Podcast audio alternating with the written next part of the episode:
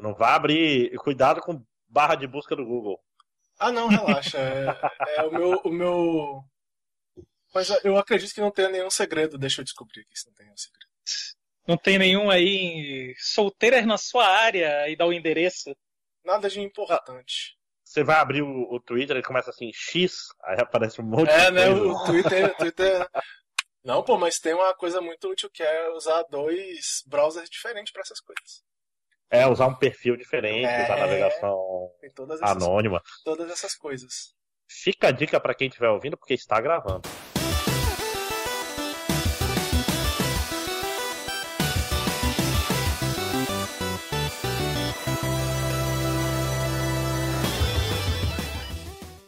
Pode fazer. A hora que vocês quiserem, É, meus só amigos. fazer a aberturinha já.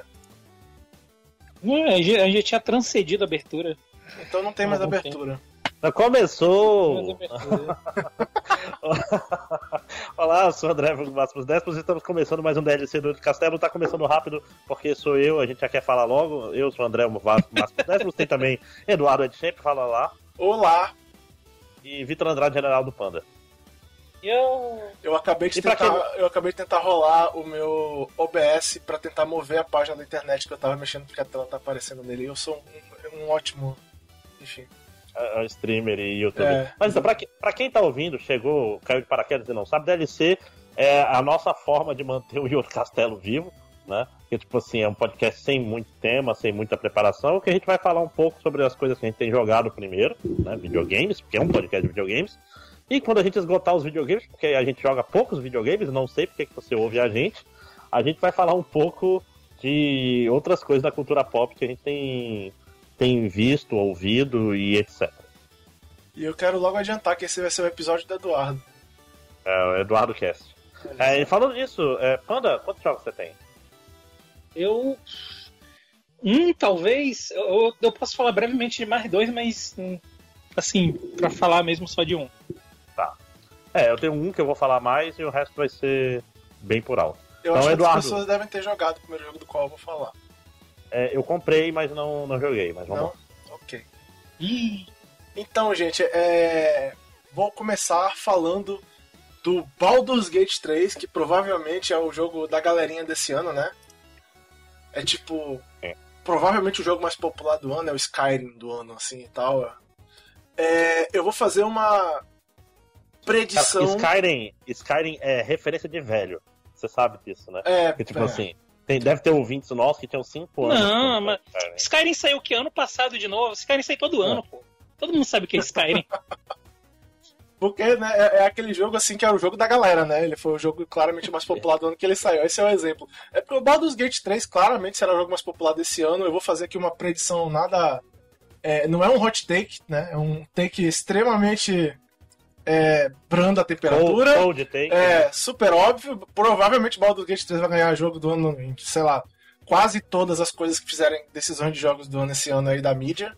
É, ele vai estar em todos os lugares e tal. Provavelmente a, a La- Lariat, Lariat? Lariat? Lariat? Não sei pronunciar. Vai ganhar, né? Empresa do ano aí pra todo lado. É, é, é um jogo que, tipo assim, foi o jogo mais jogado da Steam não sei quanto tempo. Foi o jogo mais teve no Twitch mais não sei quanto tempo. E é por boa razão, o jogo é muito bom. Tipo assim, quem espera que eu vá ser o, o cara que vai, ah, esse jogo popular e tal, eu acho uma merda e tal. Desse jogo não vai, não vai dar acontecer. É, resumindo, é, minha experiência com Baldur's Gate, é, eu mandei uma imagem aqui no, no grupo do Em Outro Castelo, demonstrando que, tipo assim, meu tempo de jogo tinha um total de 191 horas, com as últimas duas semanas tinham 104 horas em duas semanas de, de jogo, né? É, eu joguei muito, muito Baldur's Gate 3.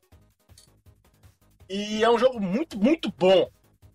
Agora, eu acho que a internet tem um pouco de má recomendação sobre esse jogo, que é a ideia de que esse jogo devia ser, é, tipo, é o jogo pra todo mundo. Ele não é o jogo pra todo mundo. Claramente não. Se você for o cara que curte o, o jogo de ação e, a, e a tal, se você quer jogar um RPG de ação, vai jogar Final Fantasy. Baldur's Gate ele é um RPG de turno, ele é um RPG estratégico, ele é um RPG, sabe? Tipo assim, ele é aquele tipo. Tipo, ele é jogar DD, basicamente jogar DD no, no videogame. Tá?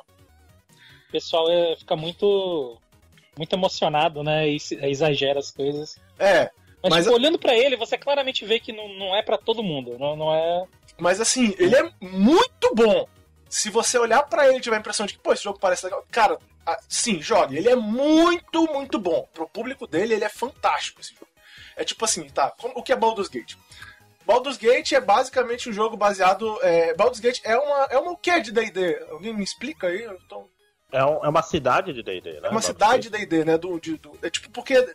Enfim, é tabletop RPG, né? Que você joga com dados e tal. É, é um cenário. Ele, ele faz parte de Forgotten Realms, eu nunca sei. Eu, eu não sei se ele é de Forgotten Realms, eu nunca joguei em Baldur's Gate.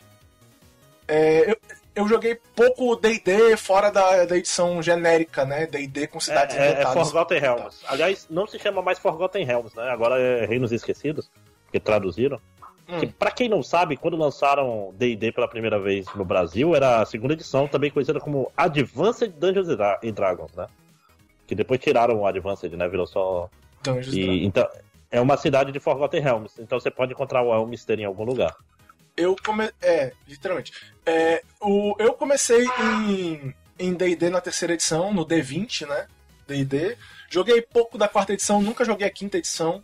Eu sou jogador velho de, de tabletop RPG, meu grupo se desfez há uns bons anos atrás. Então eu nunca, eu nunca tive a oportunidade de jogar em Baldur's Gate no tabletop, foi a primeira vez que eu joguei alguma coisa de Baldur's Gate.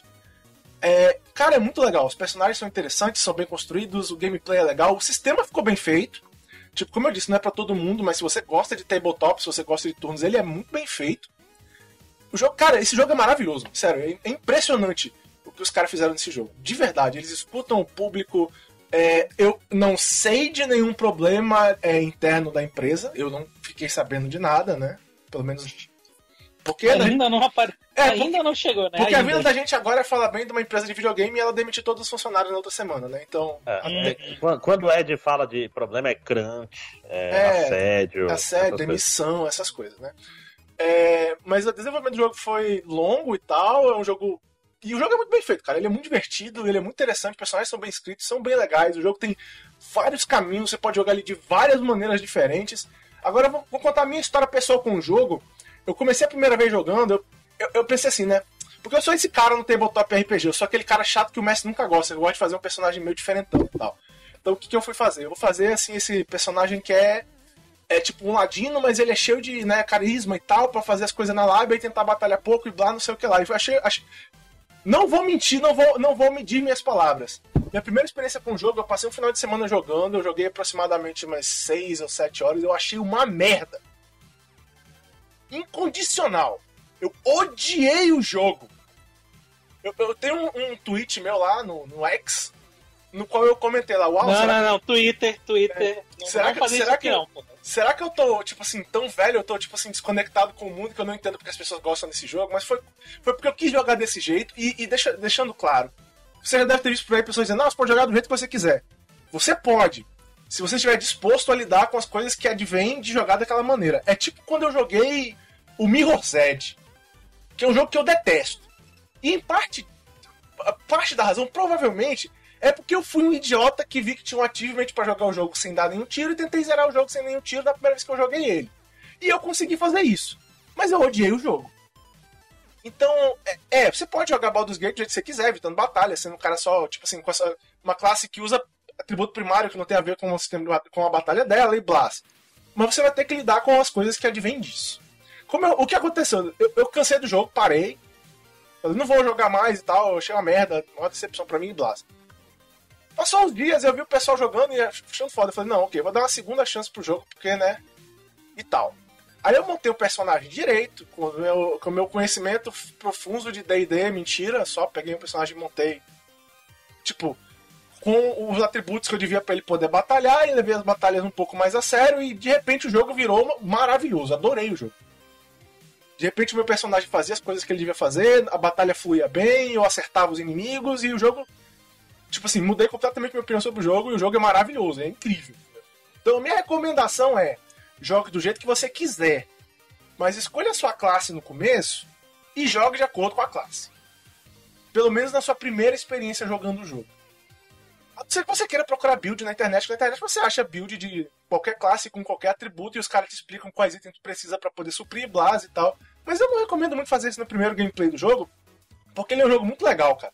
Ele é legal de ficar montando teu personagem, testando coisas, achando o item mágico que combina, experimentando o item, saca? Ele é, é, realmente é legal de fazer isso. É uma boa campanha de RPG. É uma campanha de, de RPG razoavelmente bem mestrada, saca? Tinha um, um mestre que, se tu fizer merda, ele te pune, mas ele não te pune o tempo todo, tu consegue fazer coisas incríveis e tal. O jogo, é, o defeito do jogo para mim, assim, real mesmo, é o tempo que ele consome, porque ele é um jogo que valoriza, tipo assim, por um lado positivo, ele valoriza muito exploração. Muito é legal de explorar e tu acha muito item legal e tu acha um monte de side quest, e tu faz um monte de coisa, saca? E, e, é bem, tipo, é divertido passear pelo mundo e procurar as coisas. Eu, tipo, gastei, sei lá, 80 horas no, no ato 1 do jogo, porque o jogo é dividido em atos. São três atos, esse é o formato pelo que eu entendi depois que a Larian costuma usar, né? Ou pelo menos eles usaram também no Divinity, se não me engano, Divinity 2, sei lá, enfim, não sei. Eu vi que no último jogo deles popular tinha também isso. Não sei se eles usam em todos. Mas esse é o formato. Então tu vai participar da primeira etapa lá, que tem o primeiro mapa. Tu vai fazer as paradas que tu quer. Aí o jogo te diz, olha, vai avançar a história? Aí tu avança, aí aquele mapa some, né? Aí tu faz as coisas da segunda etapa. Na primeira eu gastei tipo 80 horas. Explorei tudo que foi canto do mapa, fiz tudo que tinha para fazer, entendeu? Assim, é um jogo divertido de explorar e ficar fazendo as coisas. Teus personagens são, tipo assim, tu vai querer fazer build em todos eles, tu vai querer botar item legal em todos eles, distribuir as tuas coisas da maneira bacana, tu vai querer explorar, vai querer fazer os eventos, tem um monte de evento legal escondido para cá e para lá. Ele tem uma clara queda no terceiro ato, que os próprios é, caras da Larian comentaram sobre. Eu não quero dar spoiler nenhum sobre esse jogo para as pessoas que ainda não jogaram. É, basta dizer que tem um, um mapa que eles pretendiam colocar no jogo não está no jogo. Uhum. Eles não conseguiram fazer, o escopo estava muito grande, eles cortaram o mapa. Tem um mapa inteiro que não tem no jogo. E aí o que acontece? Tem personagem que, por exemplo, o final da história do personagem era para ser era nesse mapa. Então, tipo assim, se tu tá fazendo o caminho desse, desse personagem, tu vai sentir que tem alguma coisa faltando na história do personagem, saca? Tipo, se o teu roubo. Mas teu... que é peteável isso aí? Cara, eles. Eh, pelo que eu entendi, eles já adicionaram um fim pra história. Porque o personagem não tinha fim na história. Ele também não tinha. Eles já adicionaram um fim pra história do personagem, mas não é o que, entendeu? Não vai ficar tão bom quanto devia ser, né? Porque é um mapa inteiro que eles tiraram. Eu não sei se eles vão adicionar o um mapa inteiro no futuro. É, o que eu tava lendo na internet, que o pessoal é otimista sobre isso, porque é uma empresa que ela é famosa por lançar versões finais né, dos seus jogos, versões Ultimate Version e tal, que geralmente quem já tem o jogo só baixa, né, e blast. E aí eles adicionam um monte de coisa legal e foda. Pelo menos é o que eu ouvi dizer na internet lá e tal, porque eu, como eu falei, eu não joguei jogo deles antes e tal, foi o primeiro que eu joguei. Então eu tô otimista que eles façam o mapa que faltou e, né, terminem as coisas que ficou faltando e tal do, do, terceiro ato do jogo. Porque o jogo é muito foda, mas no terceiro ato tu sente, assim, não é que cai a qualidade, a qualidade ainda é muito boa do, do storytelling e das coisas que estão acontecendo. Mas tu literalmente sente, sente, que falta um pedaço, entendeu? Falta Sim, alguma coisa aqui, falta um, um elemento aqui nessa história. Mas Eduardo, história... tu pegou algum, algum hum. patch desde que começou a jogar? eu peguei o primeiro patch grande que saiu, que é o que adicionava esse final que eu tô falando, desse personagem do qual eu não, né, não vou explicar para não dar spoiler. É... E eles adicionaram um monte de coisa. E eu sei que eles mexeram muito no balanço e tal, desde que eu parei de jogar. Eu não sei se já tem conteúdo adicionado desde que eu parei de jogar. Uhum. Mas assim, ele é um jogo que tu pode ser bom, tu pode ser mal. Eu joguei ele, inclusive, duas vezes. É, é, mentira, eu joguei ele três Caralho. vezes. Eu joguei ele três vezes. Caralho! Eu joguei a primeira vez. Quer dizer, se eu fosse honesto, são quatro, né? Que eu joguei a primeira umas, umas horas lá, achei uma merda, parei, né? Aí, pô, vou jogar sério. Eu comecei a jogar, pá, de verdade, fiz o meu, meu, meu personagem lá e tal. Tev, Mas né? você fez três, três runs completas de Baldur's Gate 3? Aí, é, não, pois é, aí eu joguei, pá. Quando eu tava no final do capítulo 2, eu descobri que tinha um negócio assim, tem uma parte que eles dizem, você quer avançar ou não e tal. Aí tu diz, quero, aí tu, mas tu pode voltar. Eu, pô, né, não me crisei muito. Aí quando eu tava jogando, eu pensei, pô, eu quero fazer esse negócio aqui por causa desse personagem. Que novamente não vou dar spoiler pra explicar.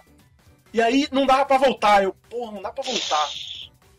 E tem esse negócio, e tem essa ideia. Tipo, não, não quero dar spoiler, mas basicamente acontece um evento muito foda lá na história do jogo. Eu fiquei assim, não é que eu queria mudar o evento, é que eu fiquei assim, cara, eu queria ter feito tal coisa com tal personagem antes disso. Sem sacanagem, uhum. eu tinha mais de 80 horas de jogo eu resetei o meu, meu gameplay. No final do segundo, do segundo capítulo. Aí eu comecei de novo e eu fiz uma coisa que eu recomendo para algumas pessoas. É escolher um personagem do jogo para ser o teu protagonista ao invés de fazer o protagonista. Porque os personagens do jogo eles têm missões próprias.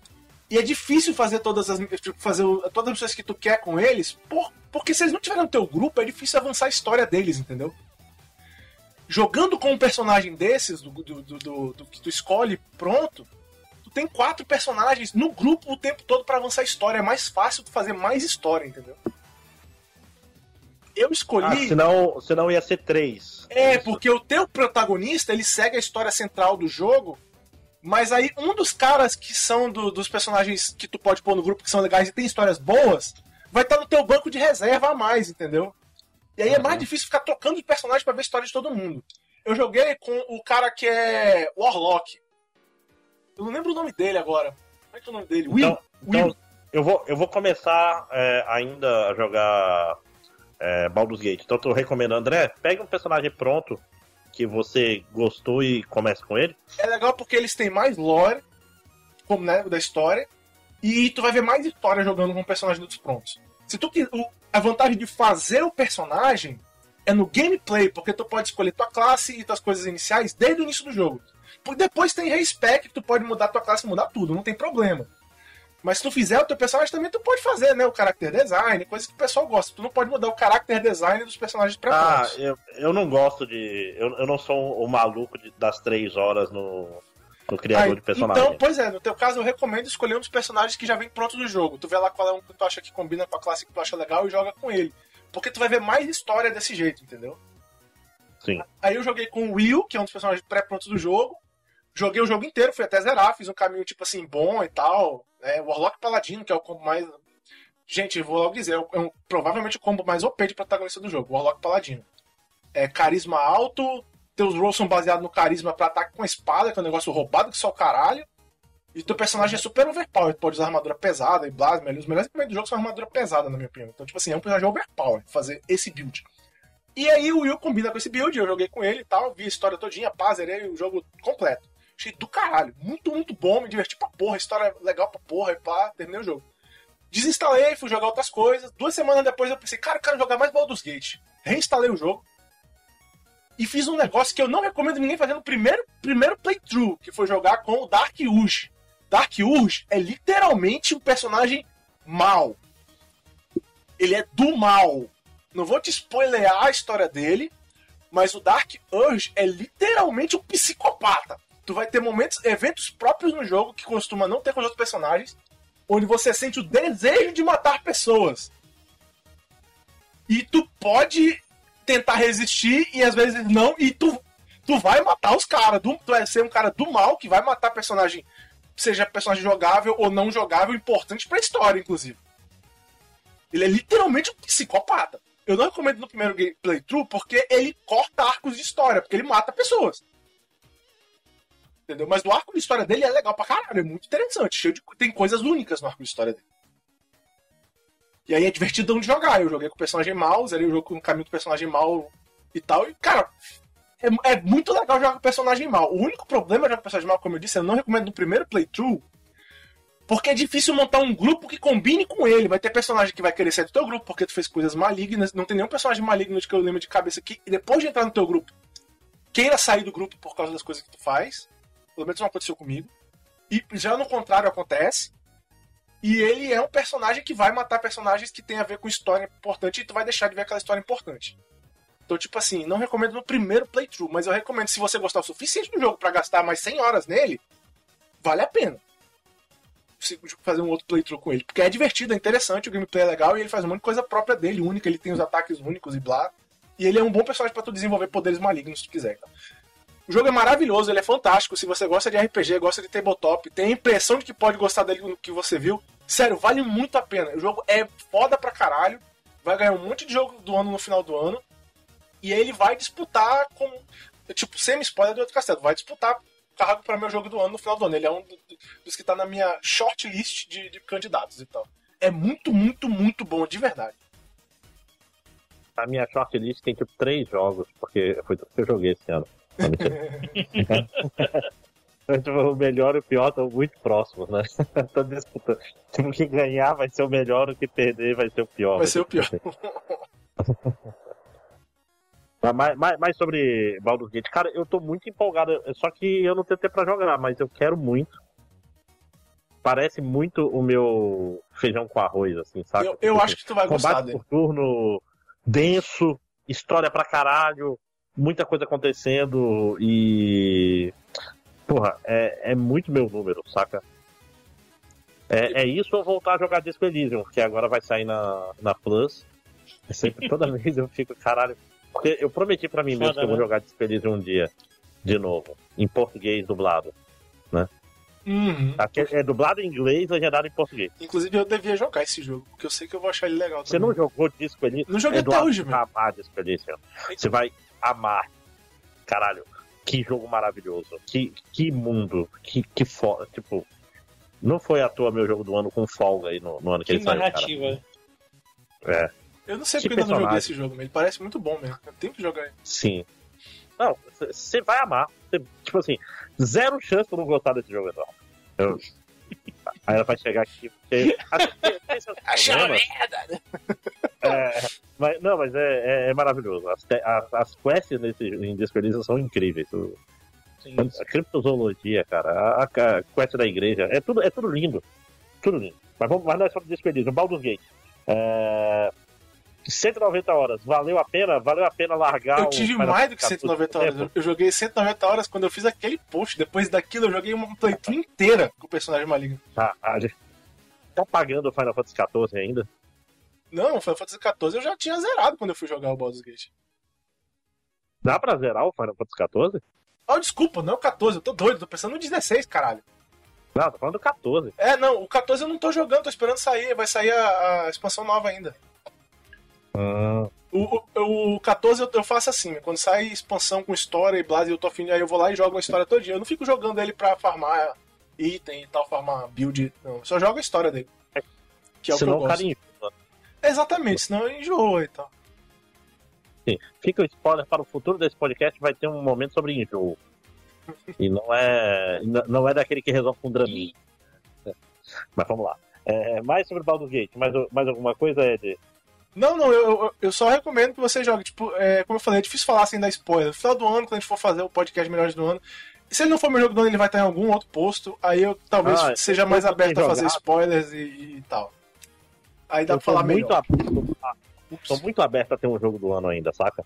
Uhum. Tipo assim, fica o spoiler, provavelmente não vai ser Final Fantasy XVI. Porque eu gostei bastante, mas creio que não. Né? Então eu tô, eu tô com. Eu tô, eu tô, eu tô na pista para encontrar meu, meu jogo do ano, saca? Uhum. Falta eu jogar jogos. Essa parte é importante que tá faltando. né? O Sea of Stars aparentemente foi uma decepção pra geral, então eu até já. Já, já dei uma, uma. Eu ia jogar ele. Cara, tem tanto jogo pra jogar. Eu ainda não joguei Sea of Stars também. Eu devia ter Pois é, jogado. tá, ele tá na, na PSN Plus, eu acho, né? Ele não tá no Xbox, não? Achei que era no Xbox. Ele tá, ele é. tá no Xbox, ele tá no Xbox. O- Não é aquilo, né? é, Pode jogar o Sea of Stars ou pode jogar o, o Chain Deck, o Chain Deckle, né? Ele Chain Você que é... é desse ano? Não, mas é... Porra, dezembro. Não, eu tenho que jogar jogo desse ano pra contar para o podcast. Eu não jogo por prazer. Ah, Eu a gente tem a categoria que a gente sempre esquece, o melhor jogo de outro ano. É, essa categoria sobra, sobra coisa, né? Mas, mas- mas então, Ed, a gente vai conversar de novo de Baldur's Gate. Assim que eu jogar, aí eu vou falar e a gente vai conversar mais. Vai ter um pouquinho mais de spoiler, porque vai estar um pouco mais longe. Uhum. E vai, vai ser mais bom tom, né?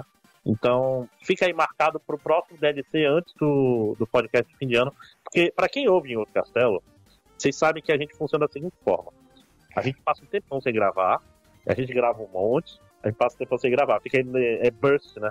Tipo assim, aperta no gatilho, só uns três, aí depois acaba as balas. Aí, de- aí depois a vida alcança, a gente fica sem conteúdo pra falar e passa uns dois, três meses dormindo. né? Pois é. Bom, é, então, acho que é isso sobre Baldur's Gate. Eu vou puxar um. Sim, senhor. Puxa aí.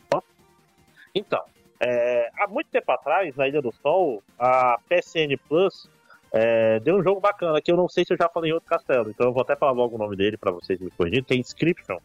Eu já falei? Eu acho que não. Hum, acho que não. Inscription. Ah, ah, esse É do jogo de ó, carta? É o jogo de cartas. Então, não, a não foi falado, PSN Plus que deu Inscription. E que jogo maravilhoso, cara. ele, ele pega todas as caixinhas, tipo assim, é um jogo feito para o André. Primeiro, ele é um card game roguelike. Então já, já ai meu coração, né? Hum. Porque pra quem não sabe, o que é um card game roguelike? É um jogo de cartas que é feito de run. Você começa com deck paia e vai ganhando é, deck, é, cartas de acordo com a situação, pode ser meio aleatório.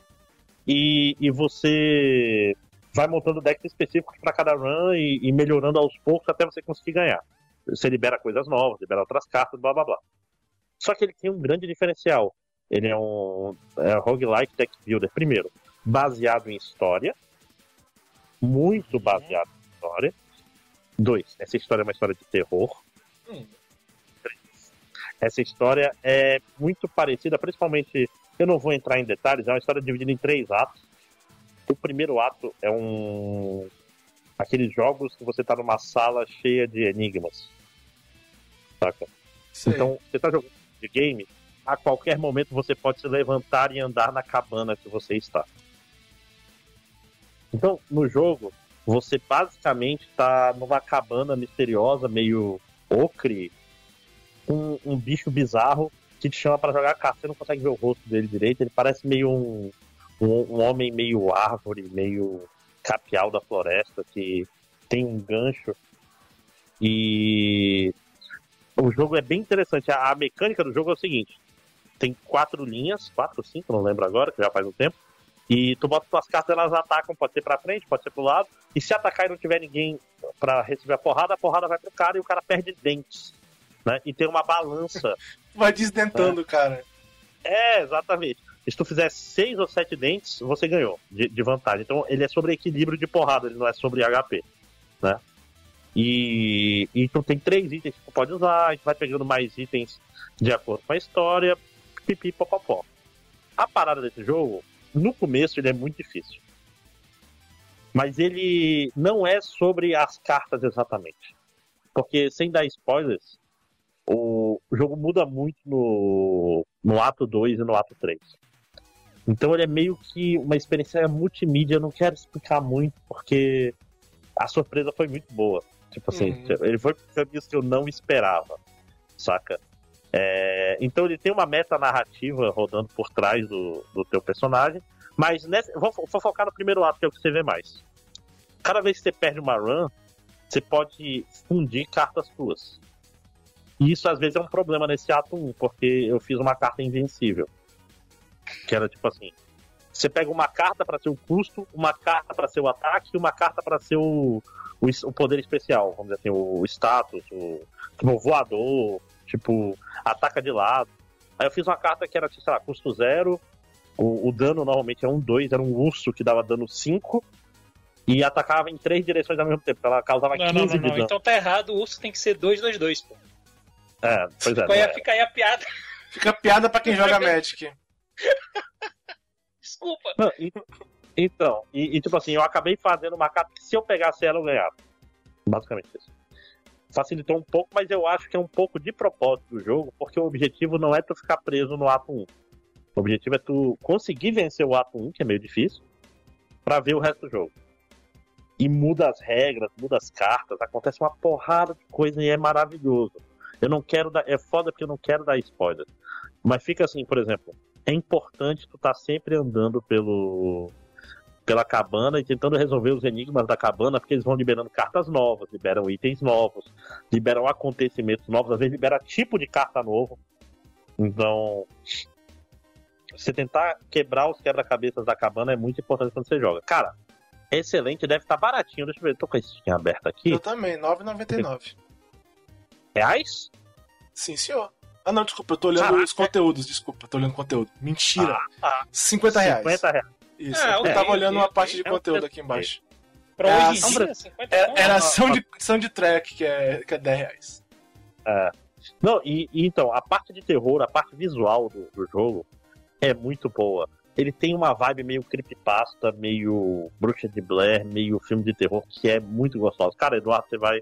Eu não sei qual- como você se sente sobre é, card game roguelike, mas sei que o Vitor vai adorar. Eu É, tenho, não, evita- eu tenho evitado card games, porque a última vez que eu joguei card game no, de videogame, eu voltei a jogar Magic e eu não quero mais fazer. É, não, É o único problema. ele, ele é bem pouco card game nesse sentido. Então, fica aí minha recomendação: Inscription com Y. É um jogo do caralho. É muito, muito, muito legal. É... E, e aquela história, quando tu achar que, ah, não aguento mais, joga só mais um pouquinho que você passou da primeira do primeiro ato, tipo, vai se abrir o jogo inteiro para ti. Porque ele chega no final, tu tem que ter construído cartas boas. Se tu construir, tipo assim, se tu construir, tu vai amassar o jogo. Se não construiu, tu vai ter que demorar mais para gerar mais carta e diminuir a chance. Tipo assim, se tu fizer cartas boas logo de começo, o jogo fica fácil. Se tu demorar para construir essas cartas boas, tu vai. A, as cartas que vêm são aleatórias vai ter menos chance de vir essas cartas boas na aleatoriedade, entendeu? Uhum. Mas ó, excelente, excelente. Ele lembra um pouco. Qual é o nome daquele negócio? Uh, Slade Spire, no, no primeiro ato, principalmente.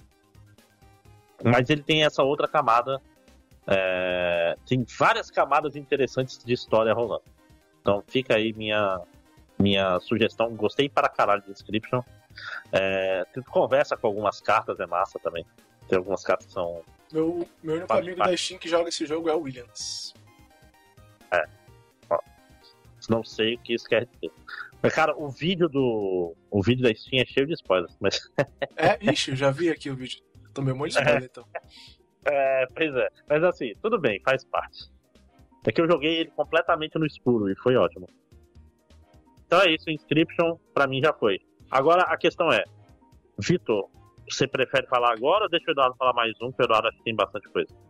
Quantos jogos tem aí, Eduardo? Tem mais, mais três jogos. Oh, pode falar mais um então. Tá de boa.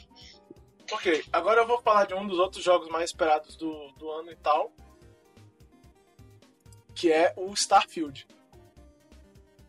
Eu peguei. Opa, outro que deveria ter jogado tá é, da Bethesda, né? Pra quem não, eu acabei de falar de Skyrim, então tá aí, né? Outro jogo da Bethesda. Ele é o jogo mais Bethesda que eu já Bethesdei na minha vida. É. Tipo assim. Sabe, pega todas aquelas coletâneas de, de coisas que eu já critiquei em jogos da Bethesda, tipo Skyrim, e tu pode dar um Ctrl-C e um Ctrl-V nesse jogo, porque né, elas estão presentes aqui, eu tenho as minhas críticas e tal, mas em geral, o que eu quero dizer sobre esse jogo? principalmente o que eu quero que vocês entendam sobre a minha opinião sobre esse jogo. Esse jogo não é aquele típico negócio que eu faço do cara, achei uma merda, odeio o jogo e blá blá blá e cacete, cacete no jogo. Esse jogo não foi feito para mim. Basicamente é isso. Eu acho que um monte de gente vai gostar do jogo, eu entendo as pessoas gostarem dele, eu não tenho problema nenhum com isso, mas ele não foi feito para mim. Eu não gostei do jogo, entendeu? Mas eu não acho que ele é uma merda. Ele tem um combate que eu não achei divertido, e ele. O principal elemento desse, desse jogo que eu não gosto é porque eu não sou um grande fã de jogos espaciais. Principalmente eu não gosto de controlar é, aeronaves. Nunca gostei. E é um elemento importante no gameplay desse jogo, do qual eu tenho zero diversão. E aí, rapidamente, ele secou o meu a minha pool de paciência de jogar ele, e aí eu meio que parei de jogar ele cedaço ainda. Mas eu, eu tenho a forte sensação de que pessoas que não têm esses problemas que eu tenho com esse, com esse tipo assim, esse gameplay em particular, provavelmente vão achar ele um jogo legal. O, a parte de RPG dele, se você gosta de RPG da Bethesda, gosta lá do, sei lá, do Fallout e tal, Fallout 3, blá, aquele tipo de, de conversa, né? Escolhendo as paradinhas. É, é, tu vai achar legal, ele é de boa e tal, ele não tem nenhuma eu não achei ele uma coisa muito diferente da, da fórmula normal da Bethesda. É, pelo menos ele não é o Fallout 70 e quanto? Nem lembro mais o número, enfim. 76. É, ele não é um desastre, entendeu? Como eu, eu, eu, eu, temi que poderia ser. Não é, ele não é um desastre, não é horrível, não é uma merda, não é uma porcaria. Ele joga nas forças da, da Bethesda, né? Ele usa o que a Bethesda tem de bom, infelizmente isso também carrega todos os problemas que a Bethesda costuma ter. Até onde eu saiba, ele não é tão problemático no quesito programação e optimização quanto outros jogos da Bethesda no passado. Mas é, se você que nem eu já, já, enjoou do gameplay da Bethesda e tal, de jogar Skyrim múltiplas vezes e tal, provavelmente você também vai enjoar desse jogo rapidão. É, mas assim, se você gosta de gameplay de espaçonave e Plaza, é, cara, ele é bem concentrado nisso aí. E o combate do espaçonave, por mais que eu tenha achado uma merda, porque eu não gosto, eu já vi um monte de gente falando bem e tal. A classificação do jogo em geral é boa, muita gente gosta dele e tal. Acho que é um jogo recomendável para quem curte o gênero e tal. Principalmente o gênero é, é, RPG. Porque o gênero RPG Bethesda é um gênero em si próprio, né? Sim. Então, pra quem curte esse gênero, curte jogar Fallout, jogar Skyrim e tal, provavelmente você vai gostar do jogo. A essa altura, provavelmente todo mundo que ia jogar ele já jogou, a gente tá gravando, ele já saiu já faz algum tempinho já. É, quando foi que foi o lançamento dele exato, Vitor? Deixa eu ver aqui. Foi dia 6 de setembro, ali. Já, já, é, já tem tipo um mês e tal, mais de mês. Então quem ia jogar provavelmente já jogou essa altura e tal. É, ele, ele tava no coisa da, da Xbox, não tava? Uhum. Eu acho que eu não paguei por ele. Acho que também essa foi uma das coisas que fez eu desistir dele meio cedo. Tipo, ah, foi de, de graça para mim mesmo, então eu meio parei meio cedo e tal. Agora sim, é difícil, porque eu peguei ele depois do Baldur's Gate. Jogar o Baldur's Gate para mim jogar esse jogo depois. É, foi, sabe, foi duro, assim. Uhum. Faz a... sentido, faz sentido. É, não, a queda em, em termos de roleplay e tal é, foi, foi bruta, assim. Eu senti a queda de, de esse foi o jogo que eu parei para voltar para jogar o Baldur's Gate. Eu tava jogando ele e o tempo tava pensando, cara, eu queria estar jogando Baldur's Gate. Aí eu parei ele e fui jogar Baldur's Gate de novo. Foi tipo isso que aconteceu. É, mas faz sentido, como tu falou mesmo, né? É um, um gênero próprio, né? Ele é bem diferente de, de outros RPGs. Os, os da Bethesda em geral são bem diferentes de outros RPGs, né? Não, não, não tem uma comparação muito boa entre, sei lá, um até um disco Elysium e um Starfield, assim, né? Não, não dá pra comparar bem. Um JRPG menos ainda. E eu é... vi, agora eu vi a galera reclamando assim, ah, pô, essa engine e tal, uma merda, tá ultrapassada e blá. Cara, eu não sei, eu não sei como é a situação da engine do, do jogo, eu não tive muitos problemas com ele. É, eu uso, eu rodou ele numa 1070 aqui em casa, ele rodou de boa, tipo, não botei as coisas no máximo né, e tal, é óbvio. Mas rodou de boa, não tive muito. Cara, foi um, provavelmente foi o jogo da Bethesda que eu menos tive problema de bug, assim. Saca? é, ele funcionou. Que é algo. É, funcionou razoavelmente de boa aqui pra mim. Assim, graficamente falando, ele não é o jogo mais bonito que eu joguei no ano, mas isso não é um grave problema para um RPG. Eu pelo menos não acho que é um grave problema para um RPG e tal. Sei lá. Agora é, é, um, é o típico jogo ele consome muito tempo, ele é um jogo de exploração e passe. O cara for jogar nesse gênero, honestamente, eu recomendo jogar Baldur's Gate, a não ser pelo combate, né? Que ele é um combate mais FPS e tal, o evento não é combate de turno, pode ser também. Mas se não for por isso, sinceramente, o Baldur's Gate, pra mim, ele foi, ele foi melhor em praticamente todos os aspectos. Na verdade, em todos os aspectos. Não teve, é, tipo assim, porque eu gosto do combate, né? Então. É mais um dos jogos que vai entrar pra lista de jogos que seria legal se ele tivesse saído num ano que não fosse o ano do, do meu senhor de 2023, né? Onde tem jogos, tipo, melhores do que ele. Ele azarou um pouco. É, não, esse ano vai ser difícil, né? Tipo, esse ano teve um Zelda fantástico. E teve o Baldur's Gate Caralho, 3. Zelda desse ano. É, pô. Aquele Zelda é desse ano, Baldur's Gate 3 é desse ano. Tipo, esse é um ano, esse é um ano que saiu que um remake de Resident Evil 4 e ninguém lembra. Na Steam, o Starfield tá com. O André voltou. Pode falar, André. A gente já tá só enrolando esperando você voltar mesmo. Voltei, voltei. Ele tá 300 reais o Starfield na Steam. Uhum. É, e o Baldur's Gate tá de 200. Então a diferença é. Né? Como eu disse, se você gostar de combate, não tiver problema com combate de turno, o Baldur's Gate é melhor do que o Starfield em todos os outros, em todos os outros aspectos. Não, é, é, o, é o problema principal do Starfield para mim esse ano. É o mesmo ano do Baldur's Gate. Meu irmão de muita coisa. É. e aquela história, falando de preço, é errado porque a única forma de jogar Starfield é, é Game Pass, né, gente? o. Você paga 30 reais e joga ele um mês, porra. E outros jogos? Ó, o Resident Evil 4 tá 250 reais. Quanto vai dar isso em dólares? Ele é 40 ou 60 dólares, mais ou menos isso. Eu diria 70, mas talvez não. 250 reais. reais. 250. Ah, tá, tá 50 dólares. Ah, ok, porra. Ou seja, ele é 10 dólares mais caro que 4 skins do Diablo 4, mas isso não é o que a gente tá discutindo agora. Vamos, vamos pro próximo passo, do, enfim. Uh, eu tenho. O Vitor tem só um, Vitor, é isso mesmo? Eu tenho. Eu tenho coisas que eu posso falar um pouquinho, mas vai ser bem breve, então geralmente a gente deixa pra final. breve também. É, não, todos os meus são breves. Ah, todos os teus são breves. Então eu posso falar logo do, do que eu mais joguei aqui nos últimos tempos. Então, eu- gente, Breves. Tem quantos breves? eu tenho dois breves.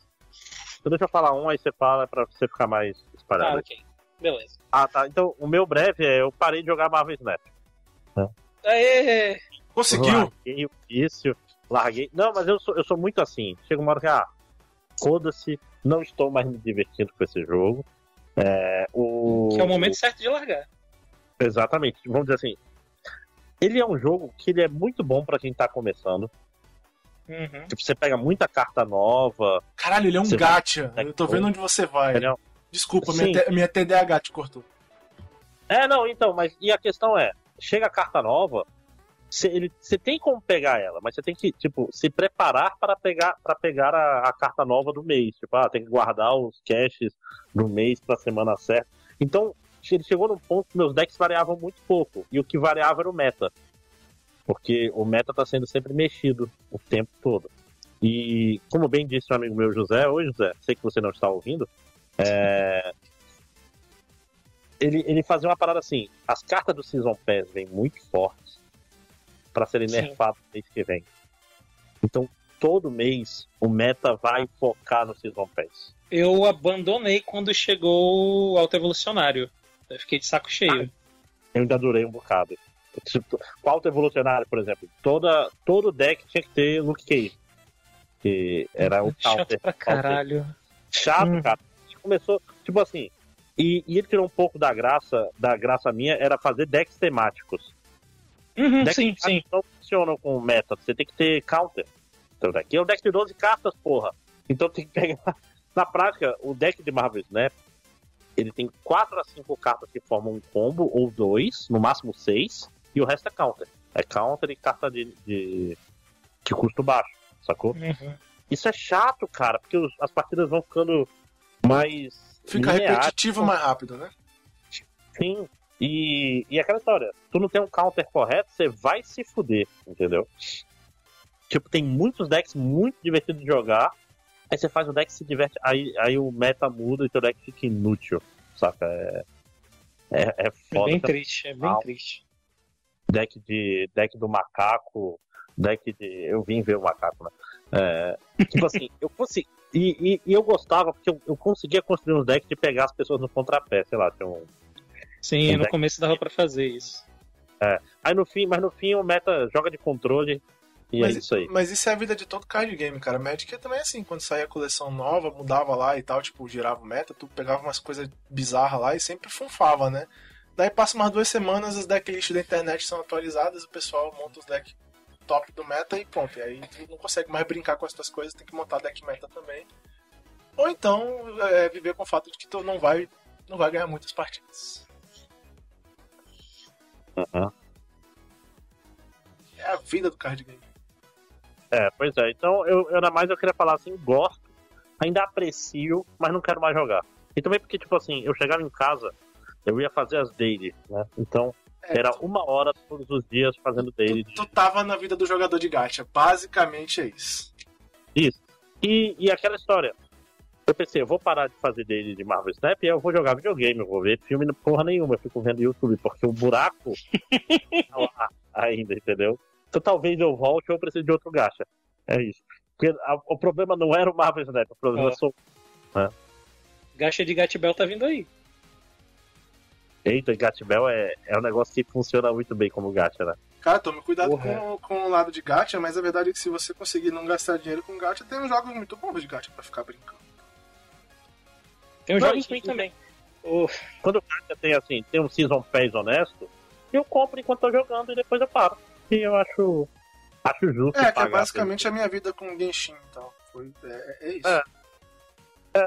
O foda é, é- é- é- eu não pago pelo FOMO, porque se eu tiver tendo FOMO, eu tô jogando errado, né? Tá certo, tipo tá assim, certo. Eu quero. E, e o Marvel Snap é muito bom nesse sentido, porque você não compra carta com dinheiro. Você compra variante. Então. Ah, mas aí tem, tem a outra coisa que me tirou, é porque as variantes tinham umas variantes que era só com dinheiro e era muito caro. E aí eles colocaram o Torsapo. Eu, filha da puta, eu nunca vou ter o Torsapo. Agora eu não quero mais jogar. Foda-se. É, eu, eu entendo você. Eu também já tive situações em Magic onde, porra, essa versão dessa carta é a que eu quero, não tenho ela, não, não vou nem usar a carta, não jogo mais com esse deck. Já aconteceu isso. Né? É, é foda, é foda que, que tem. Pode dar esse problema aí se você for tipo eu de. Mas eu queria isso. Ah, é. não tem como ter? Então foda-se, não quero mais. É porque no fim das contas, principalmente com card game, né? O jogador de card game ele é um colecionador, né, cara? Então se ele não ah, tem a versão sim. que ele quer, ele sente. Então, não, então eu jogo como colecionador. Por isso que gachas não me pegam muito forte. Por isso que eu largo tão fácil, vamos dizer assim. Larguei, hum. sei lá, o, Mar... o Mario Kart, larguei o. O que o Lojinha joga até hoje lá, o. O Fire Emblem. Hum. Já, tá, já joguei o suficiente, não quero mais. E eu não fico no fomo do eu quero esse personagem, eu quero essa arma. Então, tipo assim, eu tenho uma relação muitas aspas, eu tô fazendo mil aspas aéreas aqui, saudável com gacha. Gostei das aspas. Uh, falando em gacha, posso fazer aqui o. Claro, Segue? Então, falando em gacha, eu, eu jogo gacha, né? Eu, eu jogo. No momento eu tô jogando só Fate mesmo, que eu voltei no começo desse ano. E eu tenho jogado bastante, tirando nos últimos dias aí por motivos de trabalhando em um projeto. Mas uh, acompanhando né, o, o, pessoal que faz conteúdo, né, para eu saber os, os bonecos que estão vindo, se eu vou gastar, se eu vou guardar o, os cristalzinhos lá, né, para rolar meu gato e tal. Uh, veio a mim, minha atenção algo que eu não sabia que, que, que tinha, que eu achava na verdade que era outra coisa. Porque eu lembro de ter visto imagens sobre um, um tal de Fate Samurai Remnant um tempo atrás, e na minha cabeça eu olhei, ah, um anime novo de Fate, ok. Ah. E não, é um jogo.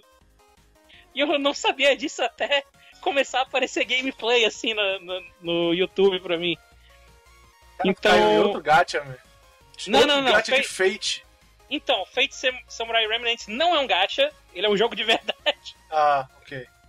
Ele é realmente um jogo, ele, inclusive, uh, PlayStation 4, 5. É, pô, ele é da Koei Tecmo. Sim, uh, PlayStation 4, 5, uh, do, do, Switch e PC. E como é que ele funciona esse jogo?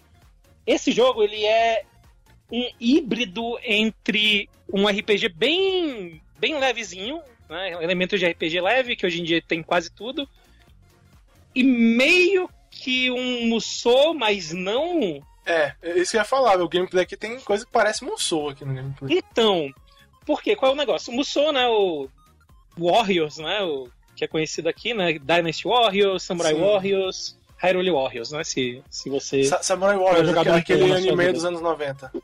Esse mesmo. O, o negócio dele é que a maneira que se dá o, o, o gameplay dele, você tem longos períodos de, de conversa, de, de cutscene, porque é Fate. Fate começou como um visual novel, né? E o Nasso adora escrever esse filha da puta, oh. ele não, não cansa. Oh, oh. Já falei sobre meus, meus pensamentos do Nasso Kinoko no podcast no passado, não vou fazer isso de novo. Mas assim, foi, é até engraçado isso, porque quando eu comecei a ver né, vídeos sobre o pessoal falando do, do, jogo, uma das coisas que. A maioria das pessoas que não, joga, não jogam né, o Fate Grand Order comentavam era que, caralho, esse jogo ele tem um, negócio que é muito, muito tempo de conversa. Tipo, são cutscenes muito longas que é só conversa, é só os caras conversando e tal. E eu fui assim, né, esperando. Caralho, eu vou ficar aqui três horas lendo as coisas, porque Fate Go é isso, né? Às vezes é uma hora, duas horas, três horas lendo texto antes de tu chegar na, na parte de combate mesmo. Uhum. E aí é tipo, é, não, pô, é, é tranquilo, é meia hora, assim, 40 minutos no máximo. Tudo certo. Pô, é dublado ainda. Tranquilo. Então, ele tem essa, essas partes né, de história que são, em sua maior parte mesmo, diálogos, né? E é bonito até. O, tu vê os modelos em 3D dos personagens né, conversando, eles se movem. Tem um retratozinho bonito até, meio estilo Persona 5. E eles são bem feitos e tal. Uh, então ele tem esses momentos de história. Ele tem momentos de exploração em que o jogo ele te uh, joga nos mapas para tu ficar andando pelas cidades, né? O jogo se tá. vamos só né, contextualizar aqui. Uh, o Fate Samurai Remnant se passa em Edo, né? Samurai Remnant, afinal, né? Uh, você joga com o Yori Miyamoto, que é o filho adotivo de Musashi Miyamoto. E você acaba se, se vendo né, colocado no, num ritual especial onde sete mestres convocam cada um um, um espírito heróico do, do passado para lutar. No, e é basicamente um, um, Battle Royale onde a última pessoa que ficar viva ganha um desejo. Ou seja, uh, Fate, né? É Fate, né? É Fate, exatamente, é Fate. O, ele tem algumas. Que hum? Fate, Fate, né?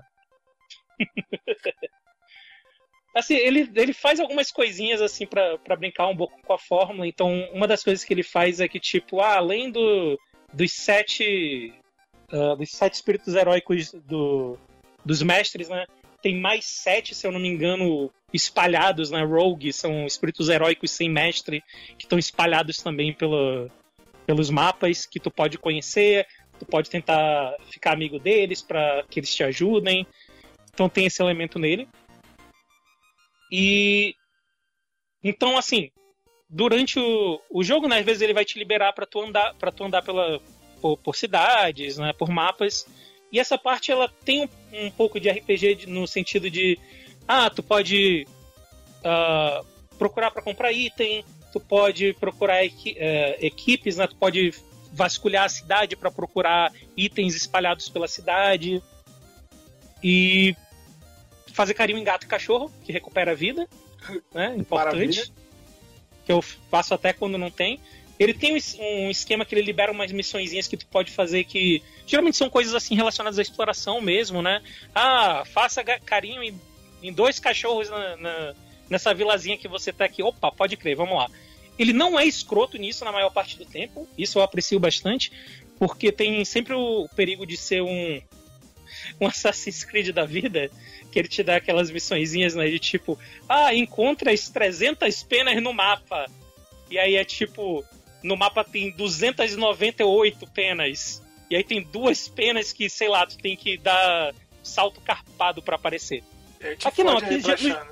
é, aqui no geral é tranquilo, é tipo, faça carinho em dois cachorros e tem cinco cachorros no mapa. Então, não, não tem tanto problema. Os mapas eles não são muito grandes, eu acho que eles têm um tamanho ok, eles têm um tamanho que dá para tu passar um tempo explorando esses mapas, mas que tu não vai, sabe, chorar sangue porque eu não aguento mais, eu, eu só queria continuar a história. Não, não, o mapa é tranquilo. Tipo, uma hora, geralmente tu consegue vasculhar um um, um mapa maior, assim, inteiro.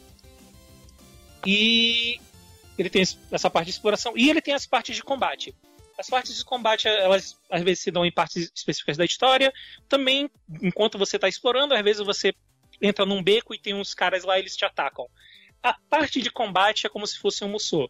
Ela tem todo o esqueleto de um Musou, vem vários inimigos, você, você, os seus ataques, né, eles geralmente pegam em múltiplos inimigos de uma vez, né? Você tem ataques mega exagerados, né? Que arremessam inimigos, eles saem voando e tudo mais. Qual é a diferença de um Musou normal para esse? Geralmente um Musou normal ele se dá num, num mapa maior, né? Ele envolve base, captura de base, proteção de base, esse tipo de coisa. Aqui não, aqui geralmente é um mapa fechado quando tá rolando esses combates. Uh, o número de inimigos acaba sendo menor, né? Justamente por esse mapa ser menor ele joga inimigos um pouco mais fortes no mapa para que você enfrente eles enquanto você está enfrentando as hordas também. Às vezes, em alguns momentos na história, ele vai jogar para tu enfrentar só um inimigo, né? Então vira um combate um contra um. E eu acho que o que ele me pegou esse jogo foi que essas partes de combate elas nunca são muito longas. Que eu acho que pode. que é um, uma das coisinhas assim que às vezes eu canso e emoçou, sabe? Uhum. Que é tipo, porra, bicho, essa, essa fase não acaba, essa fase não acaba. Isso nunca acontece aqui. Os combates nunca demoram muito, então, mesmo eles sendo meio rasos, né, ele, ele faz uns esquemas, né, pra tentar evitar que o combate seja só, né, quadrado, quadrado, triângulo, né, que geralmente é o, os combates de Musou. Ele tenta fazer algumas coisinhas, mas, tipo, não é um, o combate mais uh, complexo do mundo. ele é meio raso, mas os combates são curtos também, então acaba que não me incomoda e ele me pega nesse loop, sabe? Às vezes eu tô um pouco cansado, geralmente quando a história para, eu tô meio cansado mesmo, né? Então eu posso enrolar um pouco, eu posso ficar andando pela cidade, eu posso ficar indo de, de ponto, de, de mapas, de. Tá. Eu posso ficar andando entre os mapas, porque nos mapas tem uh, pontos específicos onde tu pode encontrar inimigos para enfrentar. Então, quando eu tô com vontade, ah, agora eu quero ouvir um podcast um pouco, eu vou passar um tempo aqui jogando, então eu quero só combate mesmo. Né? Eu quero ganhar um pouquinho de, XP, né, para conseguir habilidades novas. Então, para mim, ele tá funcionando muito bem por causa disso. Uh, a história é ok, sabe? Não é nada. Ah, oh, meu Deus. É, é Kinoko, né? Hum, é, é o Kinoko, né, bicho? É, é o Kinoko, então não tem nada uh, maravilhoso. Mas, tipo. Você, você, é devia, okay, você devia estar tá feliz que não é baseado só no Hentai, então. Sim. Mas tem umas coisas simpáticas, sabe? Por exemplo, se alguém aí joga, joga Fate também, joga Fate Go, quando eu falei que tu joga com o, o Miyamoto Iori, pode ter ficado, pera, mas Miyamoto Musashi não é, tipo, um dos bonecos que tu pode pegar em Fate e não é, tipo, uma das personagens mais populares? De fato, ela é, e de fato, ela está no jogo. Então tem um, um momento meio engraçado em que eles reconhecem isso de que o teu personagem foi criado por, pelo Musashi Miyamoto e ele era um cara velho, barbado, meio, sabe, fim de vida já, e aí tu de repente encontra essa versão dele que é uma mulher jovem, peitos grandes e tal. Que não é então, tem umas... né? Sim. Então tem, um, tem um, umas coisas assim legais, especialmente para quem conhece, né? Para quem não conhece, eu não acho que chega a perder talvez muita coisa. Até o momento não teve nada tirando né, essas brincadeirinhas que ele faz né, de apontar, oh, a gente sabe que isso aqui é assim, você sabe também. Eu, eu acho que é um, um, ponto que alguém poderia jogar sem conhecer muito a franquia. Então é meio que isso, sabe? É um jogo que tá me divertindo. Ele não é nada inacreditável, mas ele tá fazendo o trabalho dele, né? Que é. Que é me dar um, um momento de diversão aí. Enquanto eu, eu tô entre. Entre jogos grandes. É a Jonah Dark mesmo que tem, É, a, é a Jalter, é a Joana Dark Alter. Que parece a Kate do, do Genshin Impact, né?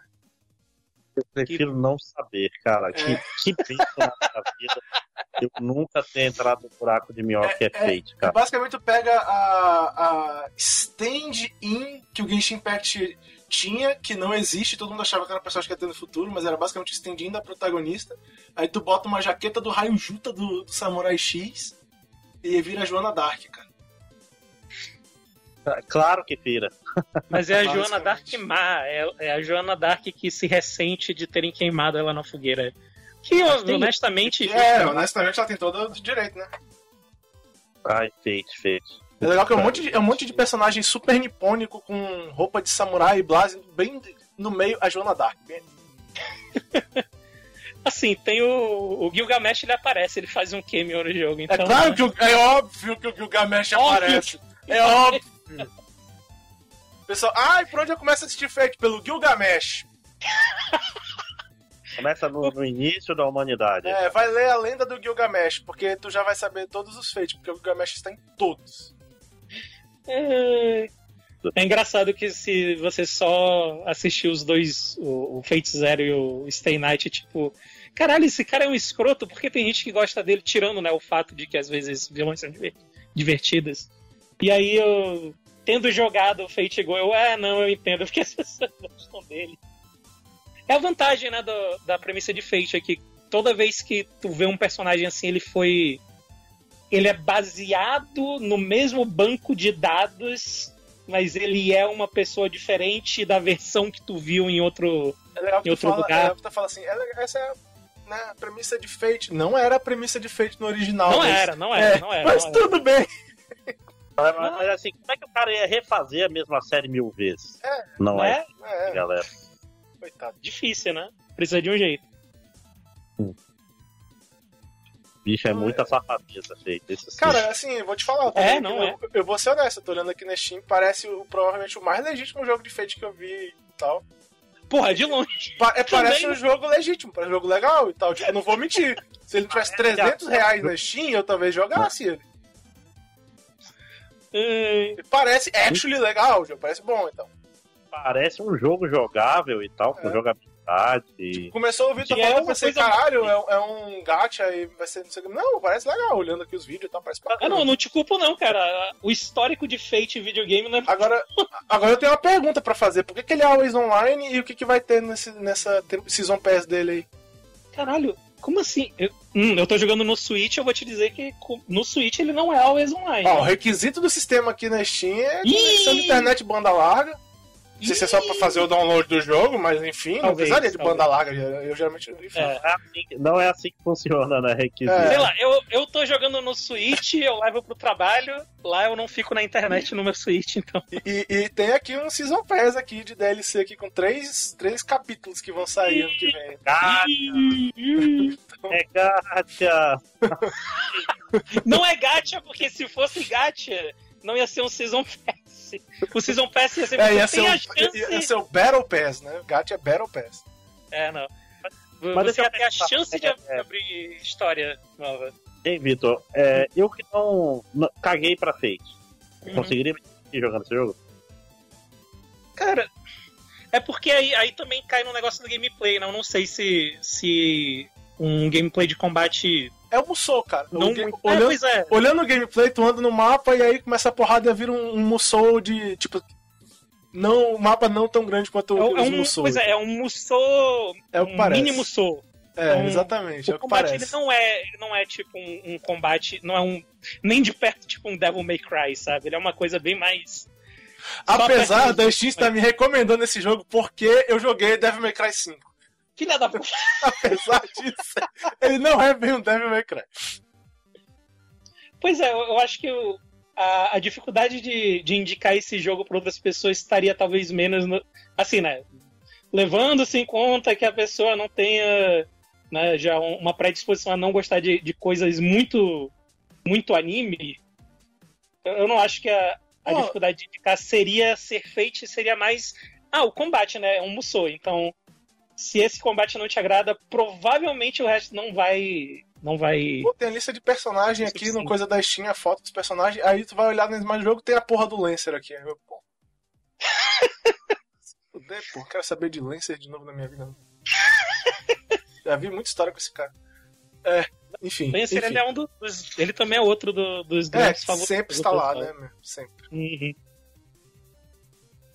Literalmente não tinha motivo pra ele estar aí. Ele é um do- Enfim. dos que não tem mestre. Enfim, é isso. Um dia a gente vai fazer um É isso. podcast só de, de Kinoko. Mas esse dia não é hoje, graças a Deus. Graças a Deus. Você chamar o. O, O Bruno. O Benedito. Bruno. É. Eu tenho que chamar os especialistas, cara. Chamar alguém do, do portal Fake Brasil pra falar bem. Ó, ó, André, an- ano que vem a, a mulher do Tsukihime entra em Fate Go, tá? Só pra. Ah, qual é, que é o nome dela? A. Ah. É, é, é. É. a- É, é aquela lá. A Quaid, gente. Porra, melhor é, sim, sim, personagem. sim. Inclusive, ela é mó. Quem mó é, personagem. quem é Arquade? Só conheço a Necoark. É... não, não, gente, eu falo assim, parece que eu odeio Fate e Blas, odeio Kinoko. Tipo assim, eu acho que Fate é uma obra legal, eu acho que o Kinoko tem boas ideias, eu só acho que é um pouco, né, overrated. Né? Overmilked, talvez, né? É, isso, Talvez. isso seria, é, isso seria uma boa maneira de colocar. Tem demais, meu, tem demais. Então, podia fazer outra coisa, né, uma hora tem que mudar de Mas vida. outra coisa, né? Vai É. fazer um. Vai, vai fazer um collab aí com. Com o Rio Kishi, né? Faz outra coisa, cara, não continua copiando Shaman King. Como é que é o nome do, do primeiro anime do Rio, do mangá do Rio Kishi? Mangá não, do, da Visual Novel, que me escapou o nome agora. Ah. Higurashi. Ele, É. ele escreveu um negócio do Higurashi, não escreveu? Ele, ele o quê? Ele escreveu alguma, tipo, light novel de Higurashi, escreveu? Ah, não faço ideia, meu. Eu sei que o Ni- Nizio Izin escreveu, por exemplo. Não faço ideia. Higurashi é um negócio que eu acompanhei até um ponto, depois eu abandonei também. Não, não, não lembro, não sei as coisas não. Eu vi, tipo, a primeira temporada do anime de Higurashi, eu diria, e li o mangá do, do outro lado, do Butler. Foi, foi tudo que eu acompanhei. Não leu o mangá de Higurashi pra ver todas as. Não, do Higurashi eu não li o mangá. É legal, cara. É, é, é, surpreendentemente termina ok até. Eu até acredito, eu devia ter lido mais na época, mas ah, tem tanta coisa pra ler agora que. Difícil. Enfim, vamos adiante. Vamos adiante que já tem mais de uma hora. Sim, sim, sim. É, vai lá, Eder. Eu de novo? Tá bom. Vou fazer aqui então agora uma recomendação do Em Castelo. Ih! Olha É, só. Eu joguei um jogo, Castelo. cham- é, eu joguei um jogo chamado 30XX. Que É muito xixi. Ah! que é um porra. roguelike de Mega Man. Ah, sim. Que inclusive é dos mesmos caras que fizeram o. Qual é o jogo que eles fizeram mesmo? É um que a gente já jogou, inclusive. Ah, é o. É o, é o Jamestown, eu acho, é isso? Porra! Ah, Se Porra! for, é bom Isso, demais. Deixa eu ter certeza se eu não tô falando merda. Eles fizeram alguma Nem coisa que a gente jogou e eu não tô. Não, não deve ser não, eu tô doido. Cara. De onde foi que eu tirei aquela. Cara, de onde eu tirei esses caras? Deixa eu ver. Battery Staple Games. Eu devo estar louco confundindo alguma coisa. Ah, não, tá aqui, Jamestown. Pelo menos pesquisando aí na, no Google tem Jamestown aqui em 2015. Caralho! Battery Staple. aí um nome que. É, tem Jamestown, aí tem o 20XX de 2014, que é a versão que é o jogo anterior desse, e agora tem o 30XX. Eu não sei se é o mesmo time, pra ser honesto, né? Uhum. É a mesma empresa, né? É, a mesma empresa, pelo menos é o que tá dizendo aqui na internet. né? Mas enfim, vamos lá. É, porque a, internet, porque a internet é aquele lugar que tu olha coisas e tu fala os negócios e depois tu descobre que tu tava errado. Mas enfim, pelo menos de acordo com a internet, isso é eles aqui. É, Mas se a Wikipedia é errada, você tem, tem motivos. Pra, não, né? a, a Steam, a Steam fala que é, que é isso. É a mesma Ah. empresa. 30XX é um roguelike de Mega Man, cara. Cara, não tem muito o que explicar. Tu pode escolher entre uma menina que é, tem o gameplay do Mega Man, ela tem tiros carregados e tal, e o cara que tem o gameplay do zero. Ele usa uma espadinha, faz Rei Rahu, né? E tal. E tu tem as fases pra tu escolher, tem tipo, acho que são nove. São nove chefes? Não, são oito chefes. São oito chefes pra tu escolher, lá o Mega Man mesmo, tem aquela telinha e tal. Só que assim, tem duas maneiras de jogar. Eu joguei as duas maneiras. Tem a maneira Mega Man, tu tem os oito chefes pra escolher. Tu ganha lá a parada no final da do, do chefe, e aí tu vai avançando pra matar todos os chefes. Esse modo ele é legal, mas ele não é o claramente não é o modo que o jogo foi feito pra ser jogado. Por quê? Porque as fases são muito curtas pra jogar estilo só Mega Man, saca? E como tu mantém as coisas que tu ganha e tal nesse modo, fica meio é rápido, é meio fácil.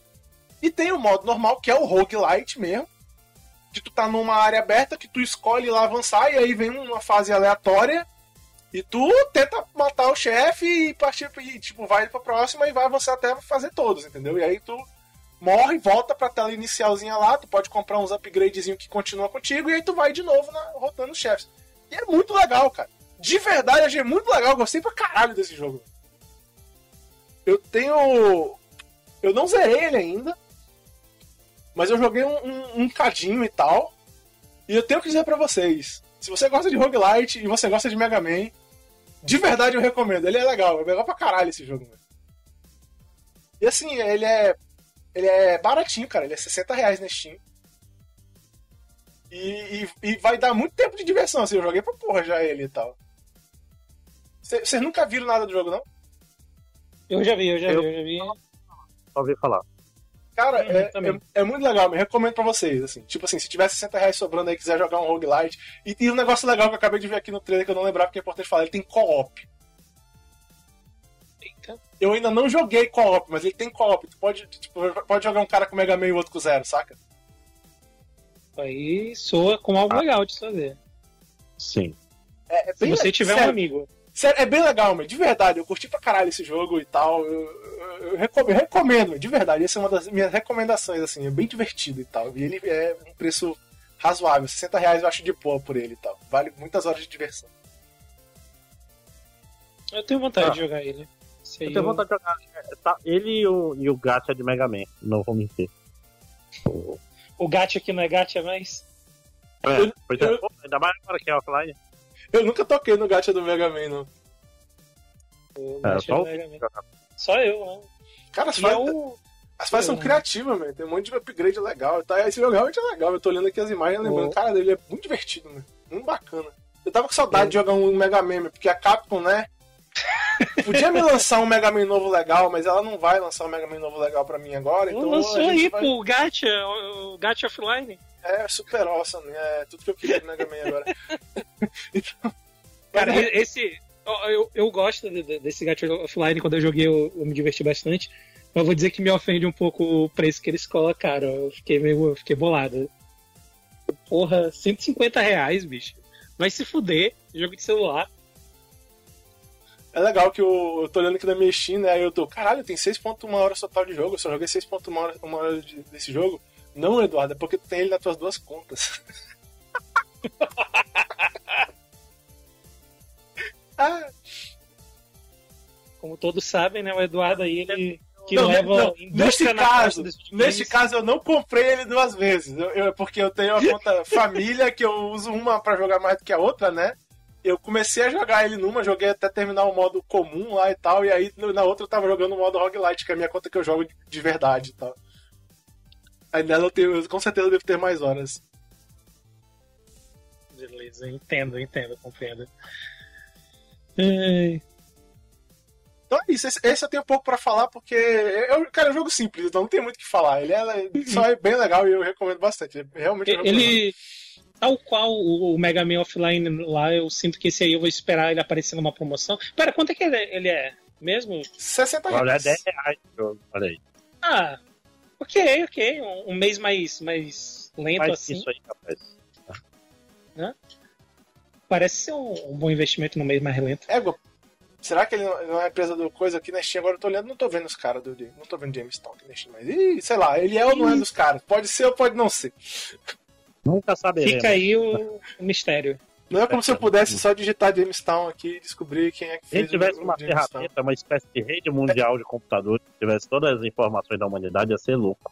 Isso Seria super fácil de ver, né, meu? Ia ser, ia ser muito doido. A Não é se humanidade ia, tivesse. ia doido- Não, não é, não é dos mesmos caras. Eu não sei por que, que Ah. aparece junto quando eu vejo lá no coisa, mas enfim, não é não. É, O Jamestown é da Final Form Games. Ó, que nunca mais fez nada. O que, que a Final- Form Games fez? É, Ela alcançou a forma final dela, né? Que era Jamestown, aparentemente. Ah. Que pra ser justo é uma boa forma final. É a forma final. Ah, deve ter alguma conexão aí, deve ter algum cara que trabalhou nos dois jogos. Eu não vou me dar o trabalho de procurar, não. Mas por alguma razão aparece junto. Na É, pesquisa. justo. Então pronto. André, Bom, mas- tu tinha mais um, um negócio aí pra falar? Um, um curto? Ah, eu, eu deixa eu perguntar. Eu falei do prólogo de Alone in the Dark nesse podcast. Não.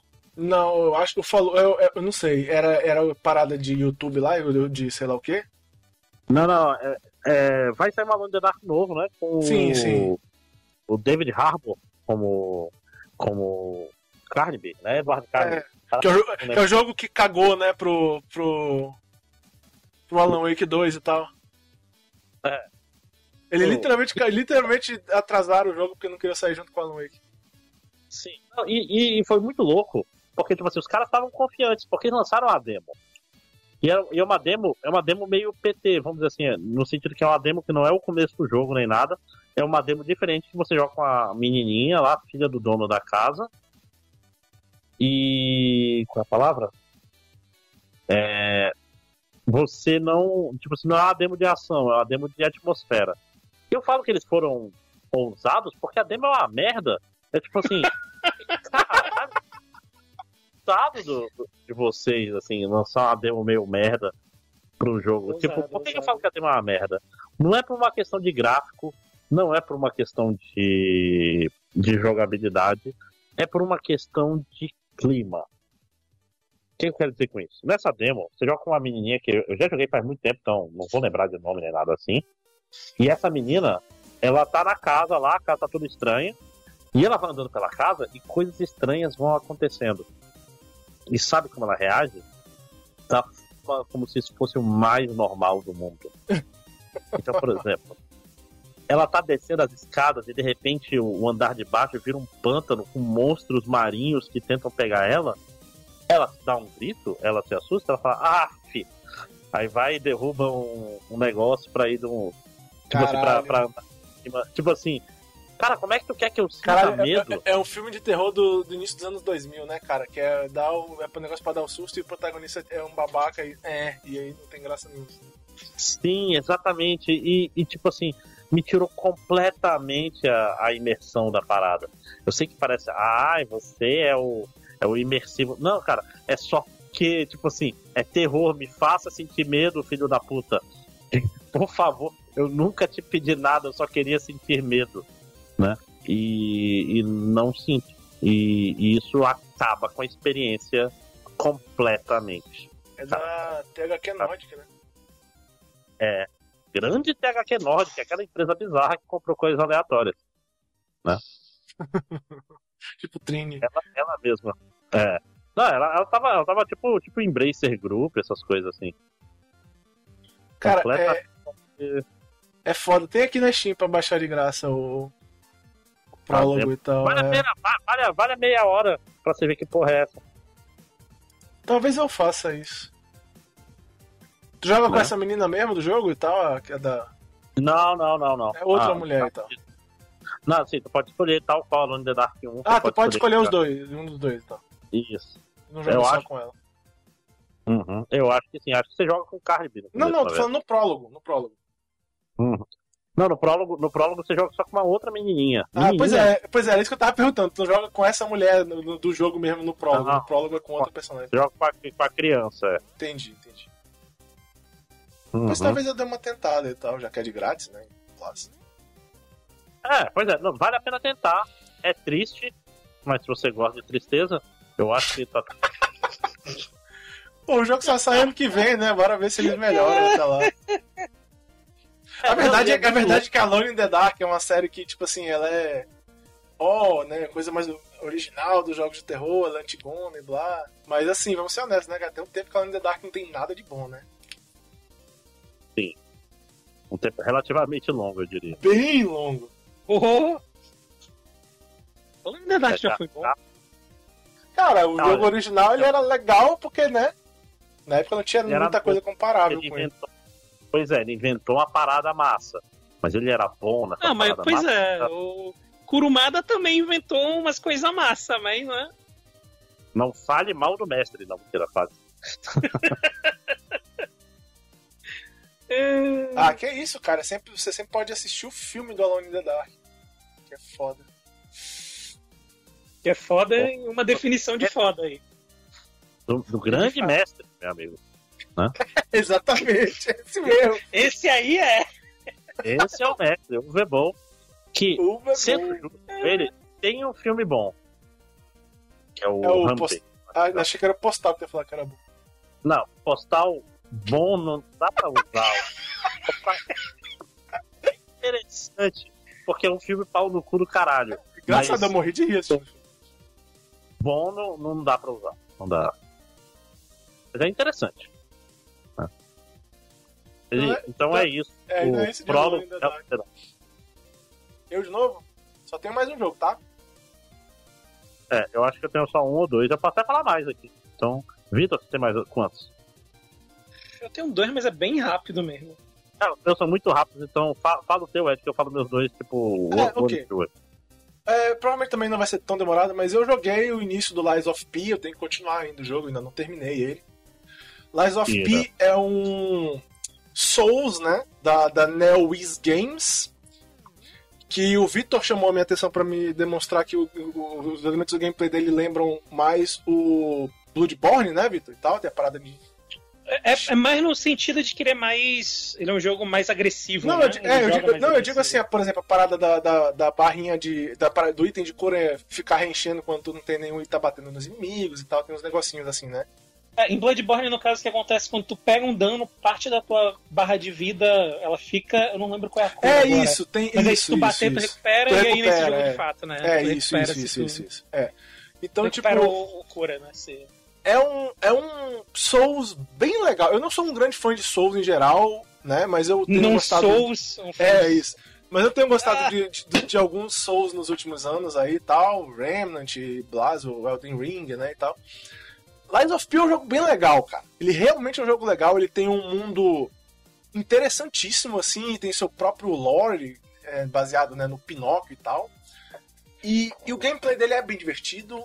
O, o jogo é, assim, para quem gosta de Souls mais do que eu, provavelmente vai gostar mais do que eu do jogo. Por enquanto, para mim, ele tá na lista novamente dos jogos, que é tipo assim. Esse jogo é muito legal, pena que ele saiu no ano de 2023 e provavelmente a gente vai esquecer dele até o final do ano por causa disso. Né? Porque esse ano teve muito jogo. Tipo assim, a concorrência de jogos que tu vai ficar vai lembrar no futuro desse ano é pesada, então. Mas ele é um jogo bem legal. Em termos de, de Souls, ele é um jogo assim me convenceu, saca? Eu quero continuar jogando ele, eu quero terminar ele e tal. Não é, não é um. Não é um, um Souls que eu vou botar na lista de jogos que eu cansei e parei de jogar, provavelmente e tal. Agora sim, ele é. Como eu posso dizer? Ele é um Souls, né? Ele, ele tem um pouco daquela sensação de jogo 1, jogo, jogou todo, saca? Do Souls. Uhum. Porque ele não é muito inovador, digamos assim. Ele não tem muita inovação. Agora, se o pessoal que gosta de Souls, ou quem tem coisa do Xbox lá e Blast, né? Porque ele é mais um jogo, se você tem o, o sistema, o, paga lá o Xbox, né? Recomendo, porque aí tu já tem o jogo, então, né? Bom demais, bom demais. É, pra quem já paga o Xbox mesmo é maravilhoso, né? Porque tu não vai ter que pagar por ele, e aí é uma maravilha, o jogo é foda. Se eu tivesse pago por ele, eu acharia ele legal, mas como eu não paguei por ele, eu acho ele impressionante, porque por ser um jogo que eu peguei de graça, caralho, é foda. De verdade, assim. Mas é, o gameplay dele é legal, ele tem a parada que tu pode trocar os, os, o braço do personagem, os braços têm habilidades próprias, tu troca. A tua arma tem lâmina de, de um tipo, tem empunhadora de outra, tu pode ficar misturando as duas para fazer né, as combinhos diferentes, e pá, tem os atributos que tu vai evoluindo, vai melhorando a arma pesada ou arma leve. Tem vários sistemas diferentes que tu vai evoluindo conforme tu vai jogando o jogo, avançando para ficar mais forte. Tem todos aqueles elementos que você espera de um jogo do gênero e tal. E alguns inimigos razoavelmente difíceis, que tipo, dão um hit kill em você. né? Quando tu, se tu marcar, tu só morre. Acontece, é a vida e tal. Se tu não gosta, vai ter problema com o gênero em geral. Mas, cara, é legal. Pra mim, o principal elemento dele é, é, o fato de que ele tem um ambiente bacana e interessante pra caralho e tal. O sistema de combate dele é bom, mas em geral o sistema de combate de Souls costuma ser bem feito, né? Não é o, esse não é o problema do jogo, geralmente. Mas é, ele é um jogo que tem um, um personagem bacana, um lore lá interessante, tem uns NPCs dentro da história que são legais gostei bastante dele, cara. Eu recomendo e tal. Quero muito, quero muito jogar. Cara, assim é... que eu terminar de fazer a parada que eu tô fazendo aqui. É, é aquele negócio, né? Tá lá no teu Xbox. Quando tu puder jogar, só uhum. dá-lhe. Ah, não, eu tô.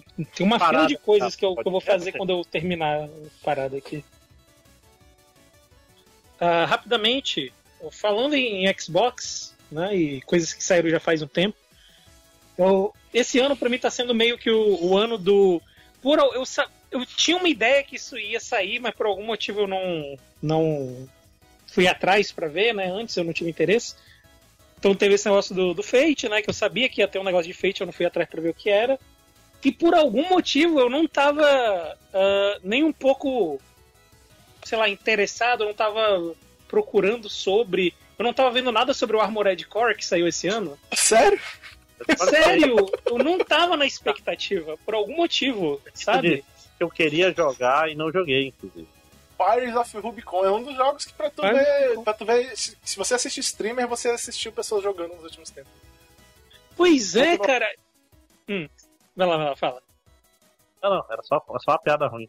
Continua. Mas, porra, tem que priorizar a piada ruim. Dito isso. É, não.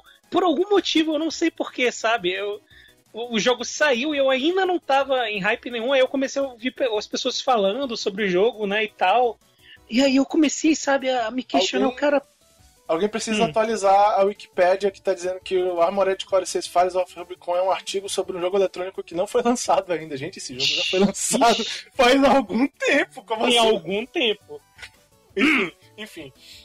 Mas é, então eu comecei a ouvir falar, o pessoal falando do jogo e tal e sobre a parte de montar um mecha, né? Que passava muito tempo montando.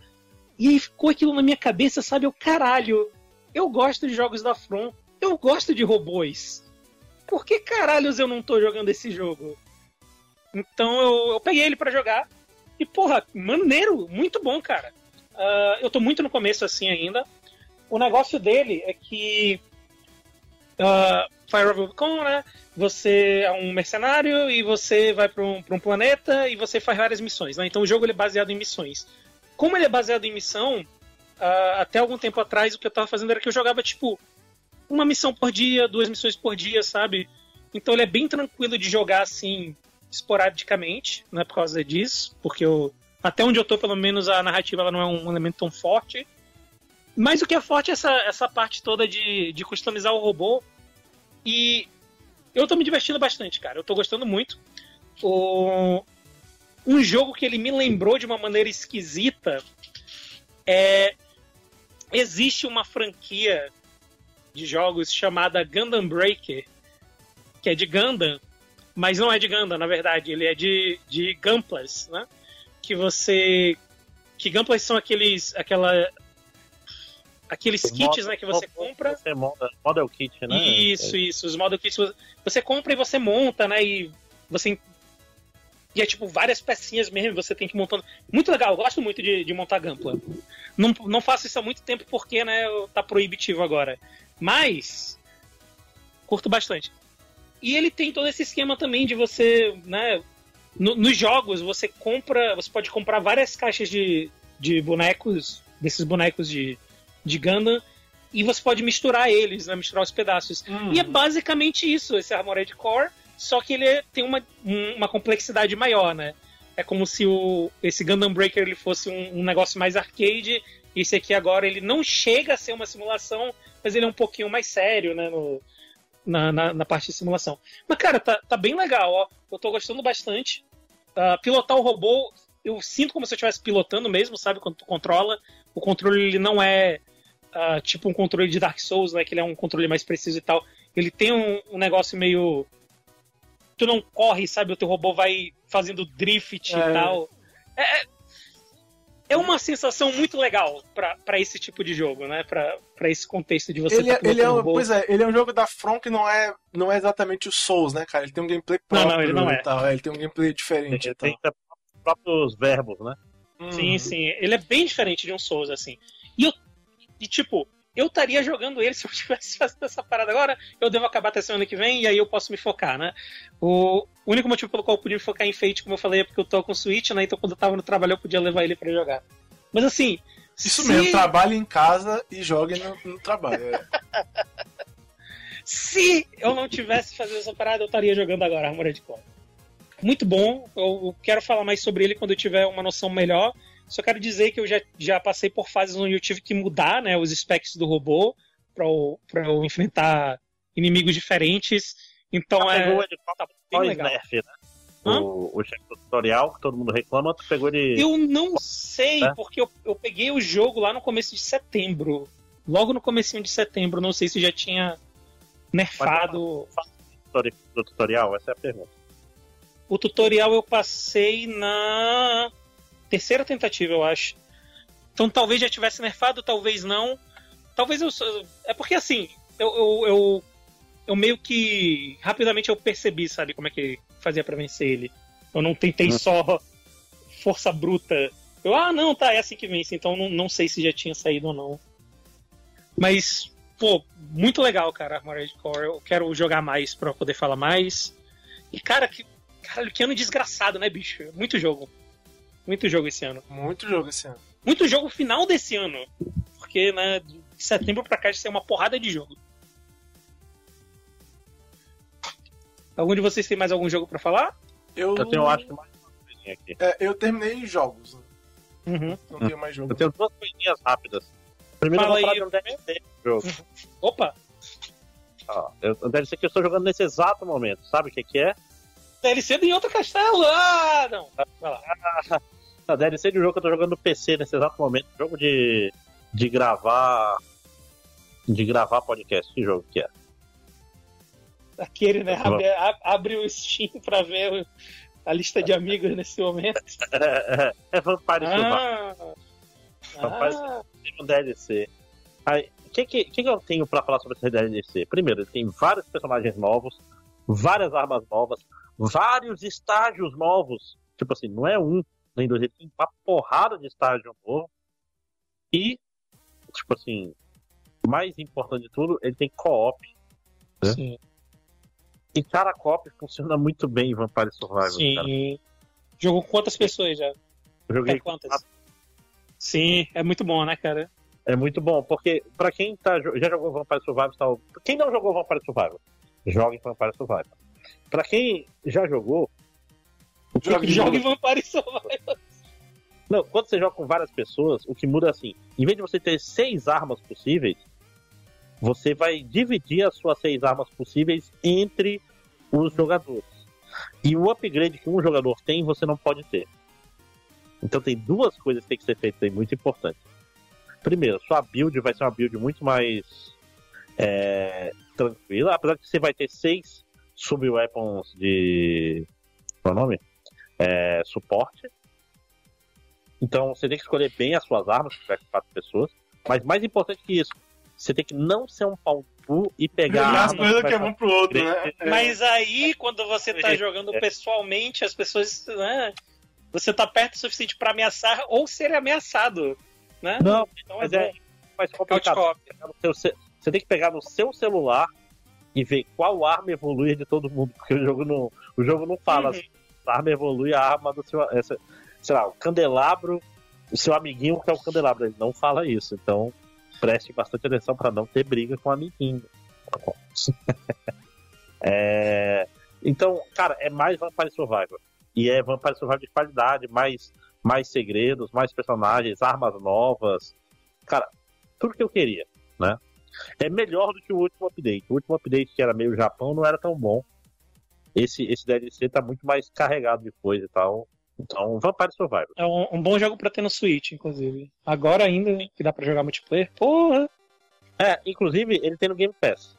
Pra quem quiser experimentar e, não, e cair no buraco negro de Vampire Survivor. Você, vai jogar pela primeira vez e não vai entender porque eu falei. Porque você vai jogar uns 5 minutos e morrer. Mas aí você vai outra, outra run e vai durar 7 minutos. E vai liberar um negócio. E aí você vai jogar outra run. Aí vai liberar uma outra coisa. E você vai mais longe, tem armas novas e. Pô, se fudeu. É basicamente Vampire Survivor. E outro jogo que eu comecei a jogar hoje. Então eu vou falar bem rápido. É um jogo gratuito.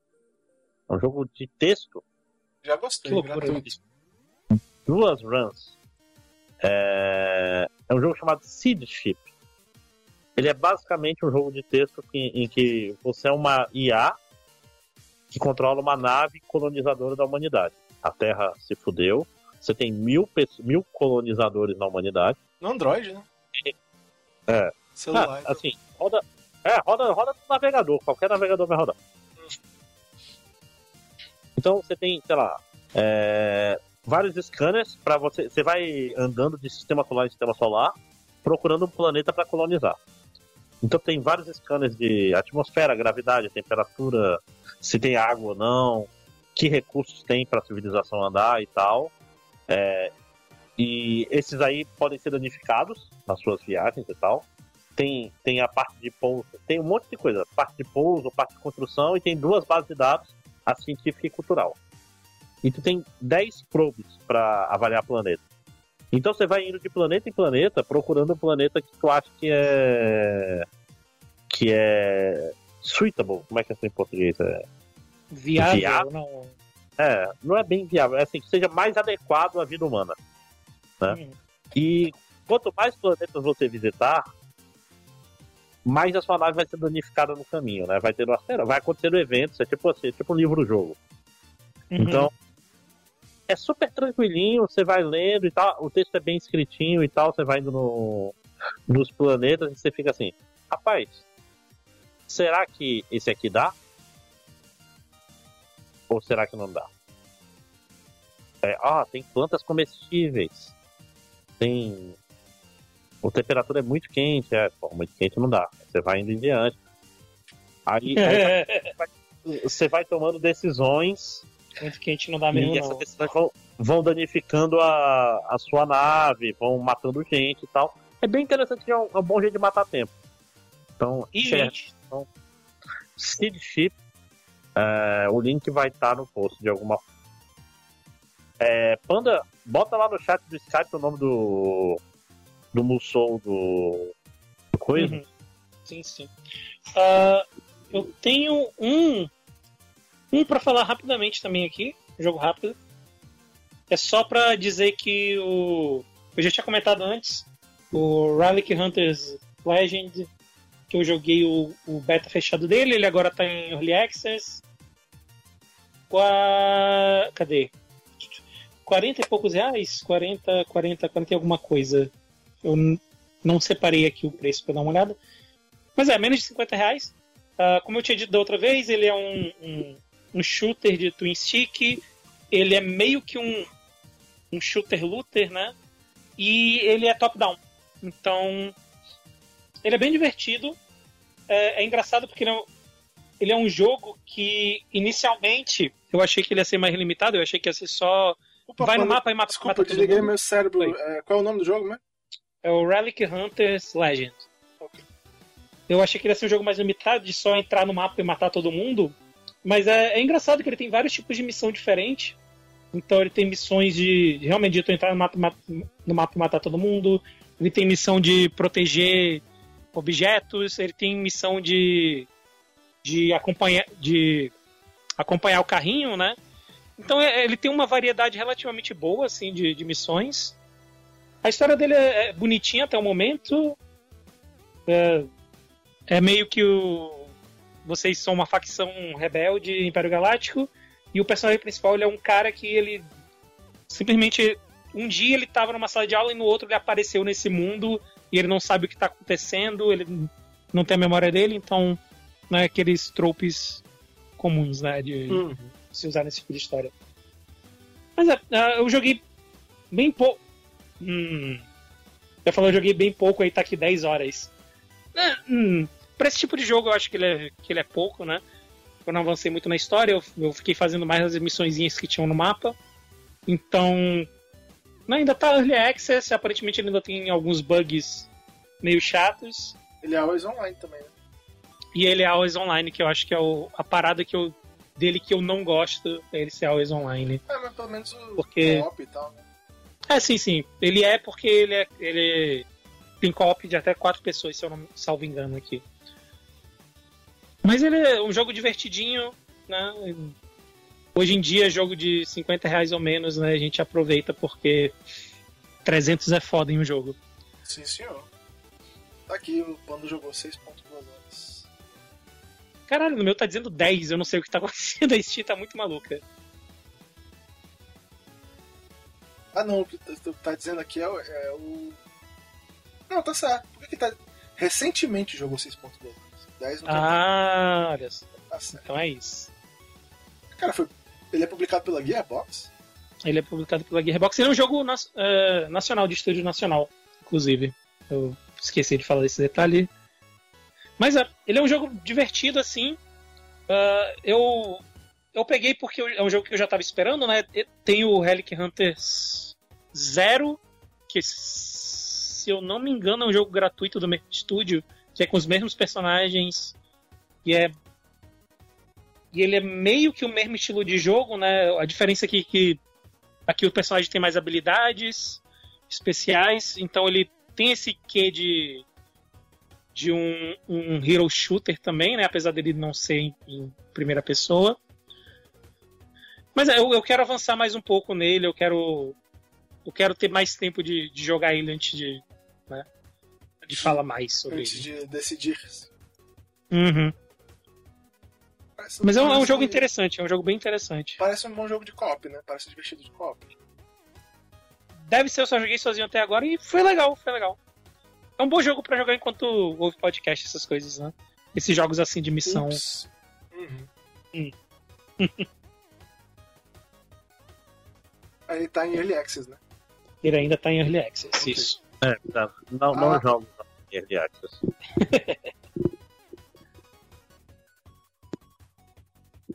Vou fazer uma correção aqui. Eu acho que eu disse que o, o Mega Man Gat Offline tava 150 para 130. Ainda assim, né? Meio pau no cu da Capcom. Enfim, então os jogos, a, a gente deixa por aqui os jogos, né? Isso. Isso. E agora a gente vai para a área do. Eu não fiz nada, das geralmente, né? Coisas. Das outras coisas, onde eu geralmente fico quieto ouvindo. Além disso, mulher, tem outras coisas. É, é, pior que eu tenho poucas coisas. Eduardo, quantas coisas você tem? Não, eu tenho poucas coisas, duas delas eu vou eu vou falar uma rápida, vou só citar a outra, e aí tem uma que eu vou demorar mais falando. Uhum, uhum. Faz essas duas primeiras, eu falo e você fala grande. Tá bom, então. É, o seguinte. Eu assisti o primeiro episódio, do- eu vou falar no futuro, né? Só pra deixar informado, eu assisti o primeiro episódio do Twisted Metal Ah, eu também. no, Olha só. na HBO. É, eu acho que pode ser uma série interessante. O, o primeiro episódio é introdutório, né? Não dá pra saber ainda muito e tal. É, é sua própria história, né? Óbvio, o cara Uhum. Twisted Metal, óbvio que eles vão fazer, fazer a própria história. Apesar de Eles terem- precisavam de uma história, né? É, exatamente. Apesar deles estarem usando personagens do jogo de verdade e tal. É, cara, eu, eu gosto dos atores, acho que vai ser interessante mais por causa disso. Eu fiquei mais interessado em ver porque eu gosto dos atores, achei a produção com um certo carisma, né? Uma parada meio pau no cu, meio doidona, é feita pra ser engraçada. Então eu achei legal o primeiro episódio, tô com boa expectativa, quero assistir mais e tal. Saiu o segundo já, eu ainda não consegui assistir. É, eu mas- ainda não assisti. E é, é uma série que tem o Samoa Joe, cara. Só isso já. Que ele é o. Ele é o Sweet na Tooth, série- cara. Pois é, na série é o Sweet Tooth, o né? No jogo é outro nome. Oi? O, o Samoa Joe é o Sweet Tooth? O Samoa Joe É. é. o Sweet Ele não, ele não fala, o- a voz do Sweet Tooth não é ele, é o Will Arnett, é, né, aquele Uhum. ator, Will Arnett. Que também é, se não me engano, o produtor da série. Mas o, o corpo lá e tal é, é, é o Samoa Joe. O Job do Arrested Development barra o Batman do Lego Batman. Isso, ele, esse mesmo. É. E aí, o, mas quem tá lá, o, corpo fazendo as paradas lá é o Samoa Joe, que é um wrestler legal, mega foda, que eu acho super do caralho. E, É. e eu tenho expectativa de que ele vai ter uma cena de ação legal. Infelizmente, o Stinger, né? A última cena do, do primeiro episódio é ele vindo, né? Então, Então, gente... é, literalmente não sei ainda se ele ficou legal como eu espero que ele fique, mas enfim. Uhum. Sou fã do Samoa Joe, é um dos meus wrestlers favoritos e tal. Eu estou interessadão em ver ele na. Porque eu acho que o Samoa Joe vai ser um bom ator, cara, pra fazer esse tipo de personagem, assim, saca? É, não pra esse tipo de personagem, mentira. Pra fazer personagem assim, fodão, turrão e tal, assim. Ele é, ele é um cara carismático e tal, pra esse tipo de personagem. E eu acho que ele vai, ele vai ser um bom wrestler pra participar de, de, de coisas de filmes e séries e tal. O... Inclusive, é porque essa série tá saindo agora aqui, né? Pela HBO. Ela já saiu lá fora, né? Uhum, Pela ela é da Peacock. Peacock. Isso. Se não tem Toma aqui, então eu não tenho Peacock, então. né? Toma essa. Ah, eu, eu ouvi falar coisas coisas boas, assim, nada extraordinário, mas tipo que é, é um filme tipo é um filme meio B assim, divertido. É, Twisted, Inclusive- Metal, exatamente o que eu espero, né? Um filme bem, bem É. divertido. Inclusive o, o- a atua- a atuação tanto do da parte da voz quanto da parte corporal do do Sweet Tooth e o Joker, o palhaço é uma das coisas que o pessoal tá falando melhor dessa série, É, assim. é porque o, o Knight, ele é um dublador bem, né? bem bom, Uhum. então. Inclusive é uma série esquisita, porque é uma, é uma série que ela tem uma história própria, mas ela é cheia de referenciazinha aos jogos. É, Mas é porque é impossível, cara. Os jogos, eles não se ligam direito entre si. O, o- não é Calypso é história, né, diferente cara? de Ele é, ele, é um, ele é um Mario Kart de caras psicopatas. Uhum, uhum. Não tem história. Mas é, eu tô... Eu, eu, eu tô... Eu tô... Palavra, palavra. Otimista. Eu tô otimista. É. Eu, eu, eu acho que ele vai ser ser. É, eu acho que ele vai ser um bom passatempo. Eu não acho que ele vai ser um- uma coisa foda que eu vou, né? Mas é, vai ser um passatempo divertido, eu provavelmente vou me divertir assistindo e tal. Pelo menos o primeiro episódio eu achei divertido. O protagonista, inclusive, é o Anthony Mack e, e ele é um cara legal. Eu acho ele bem de boa, então. Sim, sim. Então, basicamente é isso. Eu vou falar mais sobre a série quando eu assistir os outros episódios. Só vi o primeiro, então não tem muito o que eu falar dela no momento, infelizmente. É, saindo um por semana aí. né? Que é. Tipo, já é um grande. Né? Sim, Hum. é a série de metal. Assim, como isso poderia ser modicamente bom, né?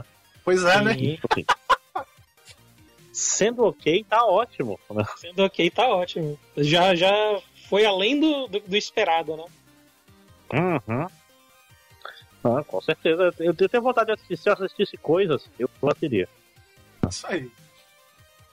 É, mas importante é que é uma série de, se eu não me engano, é meia hora o episódio, né? É isso, É, né, Eduardo? ela não é uma hora, ela é meia hora. Então, então, por exemplo, o primeiro episódio eu assisti durante um almoço no trabalho. Exatamente, eu assisti o primeiro episódio que eu tava comendo aqui no quarto, tava jantando, e aí eu, ah, vou assistir alguma coisa. Aí eu, olha, é meia hora o episódio, assisti. Fica a dica pros é, é, CEOs e, e executivos de TV, né? Meia hora, filho da puta. Exatamente. Meia. pra episódio de Sim. série tá ótimo, meia hora. Uhum. Então é Nossa, isso. é uma- Inclusive, é uma das paradas que eu poderia falar é justamente sobre isso. Obrigado, Eduardo. Tu vai falar de quantas coisas, André? Tu falou? Uma e meia. Deixa logo eu citar então a outra coisa que eu vi nos últimos tempos, porque é rapidíssimo, aí eu fico só uma coisa mais longa pra eu falar. É, eu li um mangá que ele é estranhamente polarizado na- nas reações que eu vi na internet. Não entendo porque as pessoas polarizam esse mangá, que é o Kagurabate. Hum. Que eu vi muita gente assim, caralho, esse mangá é foda, vai ser o mangá da, da- da- da- né, do momento e blas. E eu vi muita gente falando, ah, esse mangá e tal, nem é, nem é bom, o pessoal tá fazendo como se ele fosse salvar o Shonen, grande merda, não sei o que. Cara, ele é um mangá legal, é um mangá, mas ele começou agora, ele tá no tipo capítulo 4, eu acho, 3, 4, sei lá. Tá no começo e tal. Não dá pra. Nem, nem um lado nem outro eu consigo no momento é, concordar completamente, saca? Tipo, cara, acabou de sair, velho, o mangá. É porque ele saiu popularzão e tal, né? Na, na, na- Uhum. Depois aí o pessoal. Aí, imediatamente coisa que fica popular rápido, o fã das outras coisas começa. emocionado, né? É, o pessoal, o fã que outras coisas começa a odiar e ele cria seu, seu, sua fanbase que defende ele até a morte. Mas enfim, ah, Kagurabate, né? Vamos lá. É. Vamos tentar fazer uma review sem spoilers. Eu não sei o que, que é até agora, sabia? Eu só sei o, que o, tem o cara, ele tem a katana ele fica naquela É. pose lá. Vamos tentar fazer uma, uma review. Tentar fazer ela sem spoilers. Kagurabate é um mangá em que o protagonista ele era filho de um ferreiro lendário que faz espadas mágicas num mundo onde existe magia. E Ok. o protagonista é um espadachim que usa uma espada mágica dessas. E aí ele tem que caçar os, os feiticeiros do mal pra pegar é, espadas lá do, do pai dele. Basicamente é isso. Ele quer recuperar espadas lendárias lá que o pai dele é, fez no passado. E aí ele é o cara que sai matando os, os feiticeiros do mal e tal. Tem muito pouco desenvolvimento da história até agora. O único desenvolvimento de história real que a gente tem é no primeiro capítulo. E eu não vou dizer o que é, porque né, é um desenvolvimento importante, meio spoiler de dizer e tal. Apesar de que, né, leia o primeiro capítulo e você já vai ter ele. Mas, cara, é legal. O protagonista é um personagem assim. Se eu tiver que criticar uma coisa do protagonista, é que ele é muito sério. Saca? Ele não tem aquele Uhum. momento de quebrar o gelo, saca? Ele, ele é sério o tempo todo. É a única crítica que eu tenho do protagonista. Mas se você é um cara que curte né, personagem mais sério assim e tal, ele parece. Às vezes ele parece um personagem de Seinen dentro de um shonen, saca? Porque ele é sério demais. Uhum. Mas, cara, as, as porradas com poder mágico são interessantes. O protagonista lá tem umas cenas de luta bem legais e tal. É meio, é meio violento, tem um pouco de sangue e blast. Mas, mas é bacana. Isso, quando virar um anime, provavelmente vai ser um anime foda. Mas eu acho que eles devem esperar um tempo ainda antes de, de fazer isso pre- preferencialmente, porque tá muito no começo. Né? Três capítulos e tal. Não dá ainda pra avançar a história o suficiente e não dá pra gente nem saber se ela vai continuar boa ou bastante, saca? Uhum. Mas é um mangá legal. Eu, tipo assim, pra quem, quem, E- quem E é acompanha a Jump, coisas... né, cara? É, quem acompanha a coisa semanalmente e gosta de mangá de porrada estilo Jump, vai lá, cara. Ele é legal e tal. Ele é mó de boa. E, né, tipo, é é difícil se apegar a séries novas da Shonen Jump. É, porque tu nunca sabe quanto tempo elas vão durar, né? Uhum. Essas coisas e tal. Tem esses- essas questões aí pra se pensar. E, É. e não só isso. Pode logo, logo ficar uma merda. Também, né? Porque Shonen tu nunca sabe quando fica uma merda, né? É. Tipo assim, vira e mexe, nossa, que começo maravilhoso. Nossa, que fim ruim. Tipo aquele. Como é que era? Aquele que era o mangaka de viagem no tempo. Como é que é o nome? O... Ah, Eu sei do que tu tá falando, eu não sei o nome. A saía no micro-ondas do cara. É Time Paradox, alguma coisa. Que começou bem, tipo, três semanas depois tava uma merda. Cara, acabei de Difícil. ver um anúncio de Bind of Isaac Co-op. Eu quero. Pô, Bi- Bind of Isaac seria um jogo divertidaço, cop. Assim, quatro pessoas. Eita, Caralho. porra. Deixa eu passar aqui o tweet para vocês. Ao vivo, para quem tá ouvindo podcast. Só dois meses de atraso, no caso, porque demora pra editar.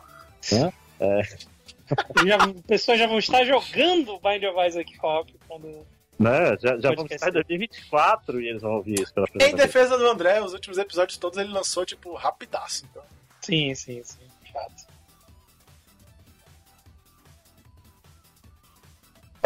É, mais alguma coisa? Não, não, de Kagura Bate é só isso, né? depois eu falo da coisa que eu quero falar um pouco mais. Perfeito. Então eu vou falar rapidamente aqui de uma série da Netflix que eu fui. Chama. É uma série alemã. Tá? Então, olha aí que série chique, né? Chiquíssimo, europeu e tal. né? Uma série chamada Cleo. K. Cleo. K-L-E-O. Isso, que é o nome da personagem principal. A série começa na a Alemanha Oriental. Né? Pra quem não sabe, a Alemanha era dividida em duas depois da Segunda Guerra Pra, Mundial. pra quem é, não é velho que nem a gente, não viveu essa É. época. Não viu a queda do muro de Berlim, né? É, tinha a metade ocidental e a metade oriental. Então a Cleo era uma mulher da metade oriental que ela era uma assassina da Stasi, né? do- do- da polícia secreta da Alemanha Oriental. Até que ela é. Leves spoilers do primeiro episódio, mas tá na sinopse do Netflix. Ela é traída e presa. E ela fica presa até a queda do muro de, De Berlim. Berlim. E ela é solta depois É, queda do spoiler, gente, o muro de Berlim vai cair na série. E ela é basicamente ela tá solta querendo vingança. Entendeu? Uhum. Então, hum, basicamente é sobre essa mulher que é uma assassina louca. Ela não bate bem da, da bola. Querendo se vingar de todo mundo que tava em volta dela e deixou ela ser presa, desde o namorado até o, o escalão da Stasi. Porra, é uma série muito divertida, cara. Porque Isso que eu ia falar, ela- pelas imagens que eu tô vendo, parece que ela é divertida, né? Parece legal, estilosa. É, é, pois é, é, a Cleo é uma personagem legal, os personagens são engraçados e tal. Não é uma parada de, de espião séria, saca? Ela, ela dança enquanto mata as pessoas, ela é muito louca. Ela, ela, ela é completamente pinel, ela dá uma coringada forte, assim. Então. É, fica muito a recomendação. A série curtinha, acho que é 8 ou 10 episódios Oito. é, é, fechadinha em si. E, porra, eu não quero, eu não posso falar muito, mas, tipo, tem essa coisa de Europa dos anos 90 e tal. É, mortes boas sem violência, pra quem gosta de violência, é importante. E, e quem gosta de espionagem no geral. Saca? Tipo, você tem umas cenas tensas, tem umas cenas legais. É, é uma recomendação muito, muito fácil de fazer é Cleo, tá no Netflix. Tu vai mais um ou tu quer que eu faça, fale logo meu? Ah, fala, eu falo a minha pra fechar rapidinho. Ok, outro dia eu estava é, brutalmente entediado. E aí o que, que eu pensei? Poxa, eu nunca terminei de assistir aquela primeira temporada do Jujutsu Kaisen. E aí eu fui terminar a primeira temporada do Jujutsu Kaisen. Porque a internet, eu não vou dizer o que é pra não dar spoiler, mas a internet não parava de falar Não, da série por causa de um evento que aconteceu. Oh, Que eu julgo, que to- julgo que todo mundo que estiver assistindo ou ouvindo isso sabe o- do que eu tô falando, mas eu não vou falar pra não dar spoiler. eu não leio, não assisto, eu sei o que é. É, não se falava de outra coisa outro dia. E aí, porque eu vi tanto sobre a série, né, eu pensei, pô, cara, eu nunca terminei aquela primeira temporada, já tá saindo a segunda, vou assistir, né, e tal. Aí eu assisti, terminei de assistir o, o que tinha do anime e fui dar uma lida no mangá e tal, né, porque, como eu falei, eu tava brutalmente entediado, eu pô, peguei a história, tava indo, vou embora, né, fui, alcancei o mangá, eu, eu li, tipo, tudo que já saiu de Jujutsu Kaisen e tal. É... Essa série eu tenho é, sentimentos muito conflitantes sobre ela. Então vamos lá. Começando, a, coisa, a primeira coisa que eu quero dizer sobre essa série, eu ainda vou assistir o anime, por quê? Eu tava conversando com o Bruno sobre outras coisas. Bruno é o nosso amigo lá do podcast, Benedict. É, sobre outras coisas, e ele fez um- um- uma observação interessante sobre uma outra série que eu, no momento, não me falha a memória, eu não me lembro qual era, que eu disse pra ele que eu ia ler o mangá ao invés de assistir. E ele me recomendou que eu assistisse ao invés de ler o mangá. Porque ele classificou ela como uma daquelas séries que o anime é claramente a versão superior que você devia, devia assistir ao invés de ler. Apesar de eu preferir mangá. Tipo Demon Slayer, por exemplo. De- droga, eu ia falar já. É, exatamente. Eu gosto de tipo, Demon Slayer, hein? tipo Kimetsu no Yaiba. E Jujutsu Kaisen é uma série que se enquadra nesse aspecto. Eu, achei, eu acho que o anime é melhor do que o mangá. O, o início da segunda temporada de Jujutsu Kaisen é, é bem. Tipo assim, a animação é muito legal, ela suaviza um pouco a. É tipo assim. A parte enfadonha, que o mangá tem um pouco de, de, de, de elemento enfadonho, saca? Em, em, algumas partes e tal. Tem muito. Tem partes que tem muito texto. E o anime dá uma suavizada nisso. E ele é bonito e tal. Ele tem uma animação muito legal e tal. Ajuda bastante. Mas, assim, eu vou, eu vou minimizar como é a minha relação, minha relação com Jujutsu Kaisen. Jujutsu Kaisen é uma daquelas séries que ela é exatamente assim. Primeira, primeira temporada lá do anime, que é a primeira parte do mangá, primeiro arco do mangá, é o torneio do Naruto lá, né? E tal. Só que ele é um, é um torneio do Naruto meio fanta, que são só dois times, né? E aí a série tem um, um, um, evento lá que não tem nada a ver, e entram os vilões da história, e ela esfrega na sua cara um dos maiores problemas que eu tenho com a série, que é o Caralho, a internet talvez vá me odiar por causa disso, porque eu sei que. Enfim. Eu odeio o, o, o, Gojo Satoru. Odeio. Odeio aquele personagem. Ele, ele é tudo que eu não gosto em, em vários personagens de, de, de, mangás e animes. Pra quem não sabe, eu já comentei isso antes no podcast, eu nunca li One Punch Man porque eu não gosto da premissa do, do personagem intocável. E o. E o... Leia, é tão bom. E o, o, o, professor deles, que é, o pessoal fala, ah, é o Kakashi e tal, né? Ele é exatamente isso. Ele é o personagem intocável. Ele, o, o título dele é o feiticeiro mais poderoso da, da era atual. Então. É o título do cara. Ele é o cara mais forte. Essa saga é sobre os vilões fazerem um negócio e criarem uma barreira ao redor de onde os personagens estão para poder fazer esse negócio enquanto o Gojo Satoru, a barreira é feita só para o Gojo Satoru ficar fora da barreira. Porque, porque se ele entrar na barreira, acabou a, saga. Basicamente, ele é esse personagem. Então eu não gosto uhum. desse personagem. Não gosto dele de jeito nenhum. E essa é uma das vezes eu não ter curtido muito a primeira temporada. Eu acho que eu comentei isso quando eu li lá, quando eu assisti lá, na, no, lá no. Né? Eu acho que eu comentei em algum podcast aí sobre isso e tal. A segunda temporada, ela começa com um flashback.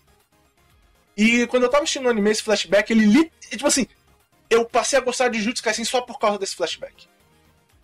De verdade. Eu vi o flashback e caralho! Caralho, que foda! Não acredito nesse flashback. Não pode ser a mesma série. E é legal pra caralho. Eu comecei a gostar da série só por causa do flashback. E, tipo assim, o flashback introduz o meu personagem favorito da série. E o meu personagem favorito da série no anime é dublado pelo Koyasu Takehito, né? Que é o melhor dublador. Pra quem não sabe, o melhor dublador. Eu sei quem é o personagem. É o melhor personagem de Jutsu com folga. É o, é o melhor dublador do planeta fazendo o melhor personagem da série. É foda, é foda. Esse personagem é foda, essa série ficou legal pra caralho. O flashback é muito foda. Pena que ele é meio curto. E ele tem, de muito longe, a melhor luta da série pra mim. Não é é tipo assim. É, não é um minor spoiler, todo mundo vai saber disso quando começar a assistir o flashback. É uma luta do Satoru contra esse cara que tem a voz do Takehito. E não é porque ele é o primeiro cara que consegue lutar com o Satoru que, que essa luta é legal. Porque a luta realmente é legal. O personagem é muito legal. E a luta é foda pra caralho. Porque as lutas de Jujutsu Kaisen, quando elas são boas, elas são muito boas. Saca? Nem todas as lutas de Jujutsu Kaisen são boas, mas quando elas são boas, elas são muito boas. É, é foda. adorei pra caralho esse, esse flashback. E ele fez eu gostar da série. E foi só por causa dele que eu fui continuar lendo o mangá e tal. Eu, quando eu comecei a ler o mangá, tava na parte que o, o Satoru tá lutando dentro do metrô. Enfim.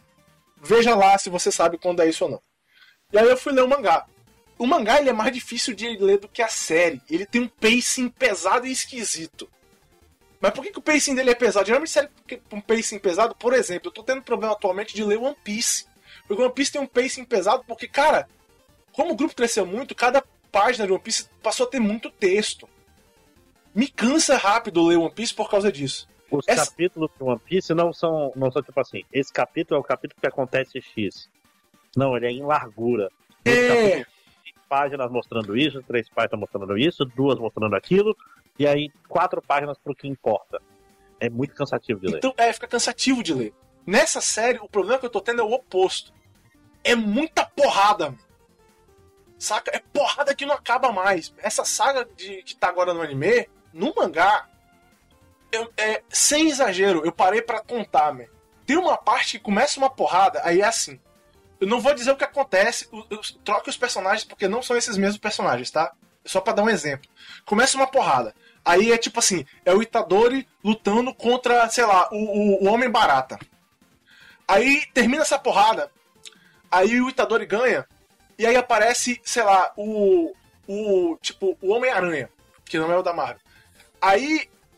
Como o Itadori tá muito cansado, ele não vai conseguir derrotar o cara.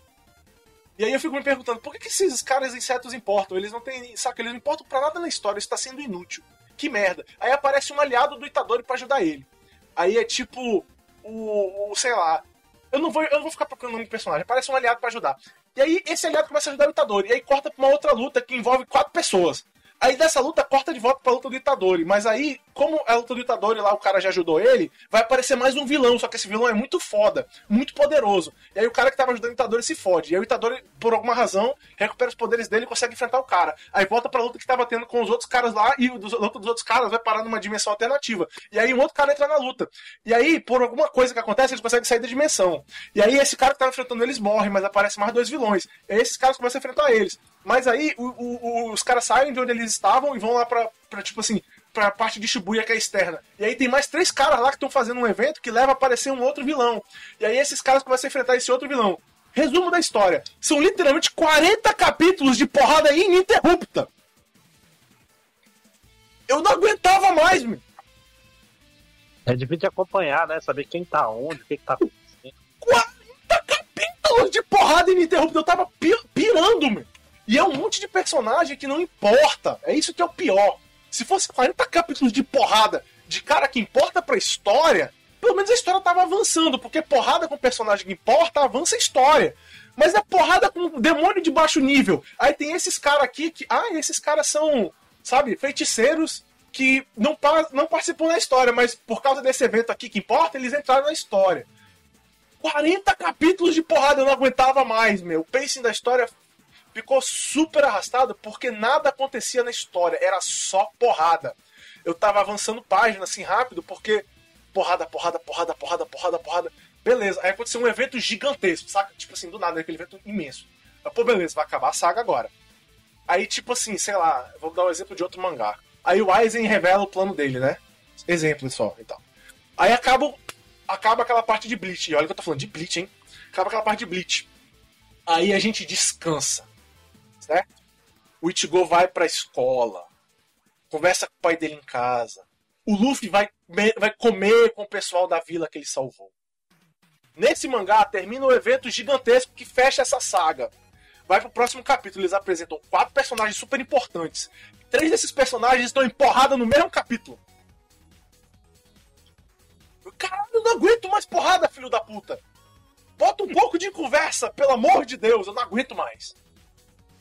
Aí a história avança, começa a próxima saga, porrada, porrada, porrada. Aí entra um Death Game, porque são é do Castelo e a gente vai falar de mangá, tem que falar de Death Game. Aí entra um Death Game, entra na saga atual. E aí, do nada, o spoiler da internet, se você não pegou, não vou dizer o que é, mas do nada, do nada mesmo, esse personagem importante da história vira a única coisa que importa. E aí aparece um, um evento assim, fim de história, no meio do Death Game. Foda-se o Death Game, o Death Game não importa mais, tem esse evento muito mais importante aqui. Pou! E aí esse personagem que é importante pra história entra em batalha com esse evento do Death, que, que acabou com o Death Game, e do nada tem literalmente uma cena assim, como eu posso dar um exemplo? É tipo assim, vou dar. É uma morte, mas não vou dizer quem morre, mas é tipo assim, Vou dar um exemplo de Aquela lá. É, vou dizer tipo em Naruto, por exemplo, porque não é uma morte Naruto. Vou dizer, vou ver alguém que não morreu em Naruto, só para o pessoal não dizer que eu tô dando spoiler de cara parecido. Vou dizer alguém que não morreu em Naruto. Tipo assim, o Gai Sensei tá lutando lá com o, o, o Madara. Aí o Madara faz um negócio e o Gai Sensei faz um outro negócio. Aí o Gai Sensei explica o negócio que ele fez. Acaba o capítulo. Primeira página do próximo capítulo, o Gai Sensei tá morto. E o Madara tá explicando um, um, como que ele dominou esse negócio que ele não devia ter dominado, mas que por um acaso ele tá usando a luta inteira.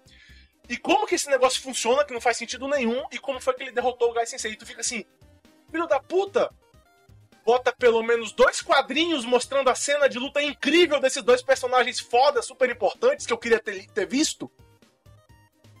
Não, não, não, aparece o cara morto no, na próxima página, por favor. E o pior de tudo, depois desse evento incrivelmente importante, adivinha o que, que acontece? Vem um outro personagem poderoso e começa uma outra porrada! Caralho! Enfim, eu não aguento mais continuar vendo só porrada na série. A série não anda, a história não avança, é só porrada que não acaba mais. Eu não acredito que eu tô lendo um shonen. E eu tô reclamando porque tem muita porrada. É inacreditável. Mas esse é o meu problema com Jujutsu Kaisen, man. Eu não, a história não avança e tem um monte de personagem importante que não faz nada. Nada! A série continua tendo porrada com o homem gafanhoto, com o inseto, sei lá, lagosta, com o demônio de não sei da onde. E eu não. Caralho! Então, é, todo evento importante da série é algum NPC importante participando de uma luta onde ele, ou sei lá, ou ele morre ou ele ganha do homem lagosta. E não acontece nada de importante. E isso é uma pena, porque tem personagens interessantes na história. Tem personagens que eu gostaria de ver fazendo coisas mais úteis. Mas eles não param de sair na porrada. Agora, eu posso dar um voto de, posi de positividade para essa série. Aquela menina lá da lança, que não, me falhou o nome agora. É Mac? Mac? É Mac? Não Mac. É a menina da lança. Essa personagem é legal pra caralho. De verdade. E, e, e dos últimos eventos que influenciaram com ela lá na história, me fazem ficar muito puto que essa personagem não é mais importante, porque ela é muito legal. De verdade, eu queria que essa personagem fosse mais importante. E se você vai fazer porrada infinita, filho, pelo menos pega essa personagem que é legal e bota ela pra participar da porrada infinita, porra.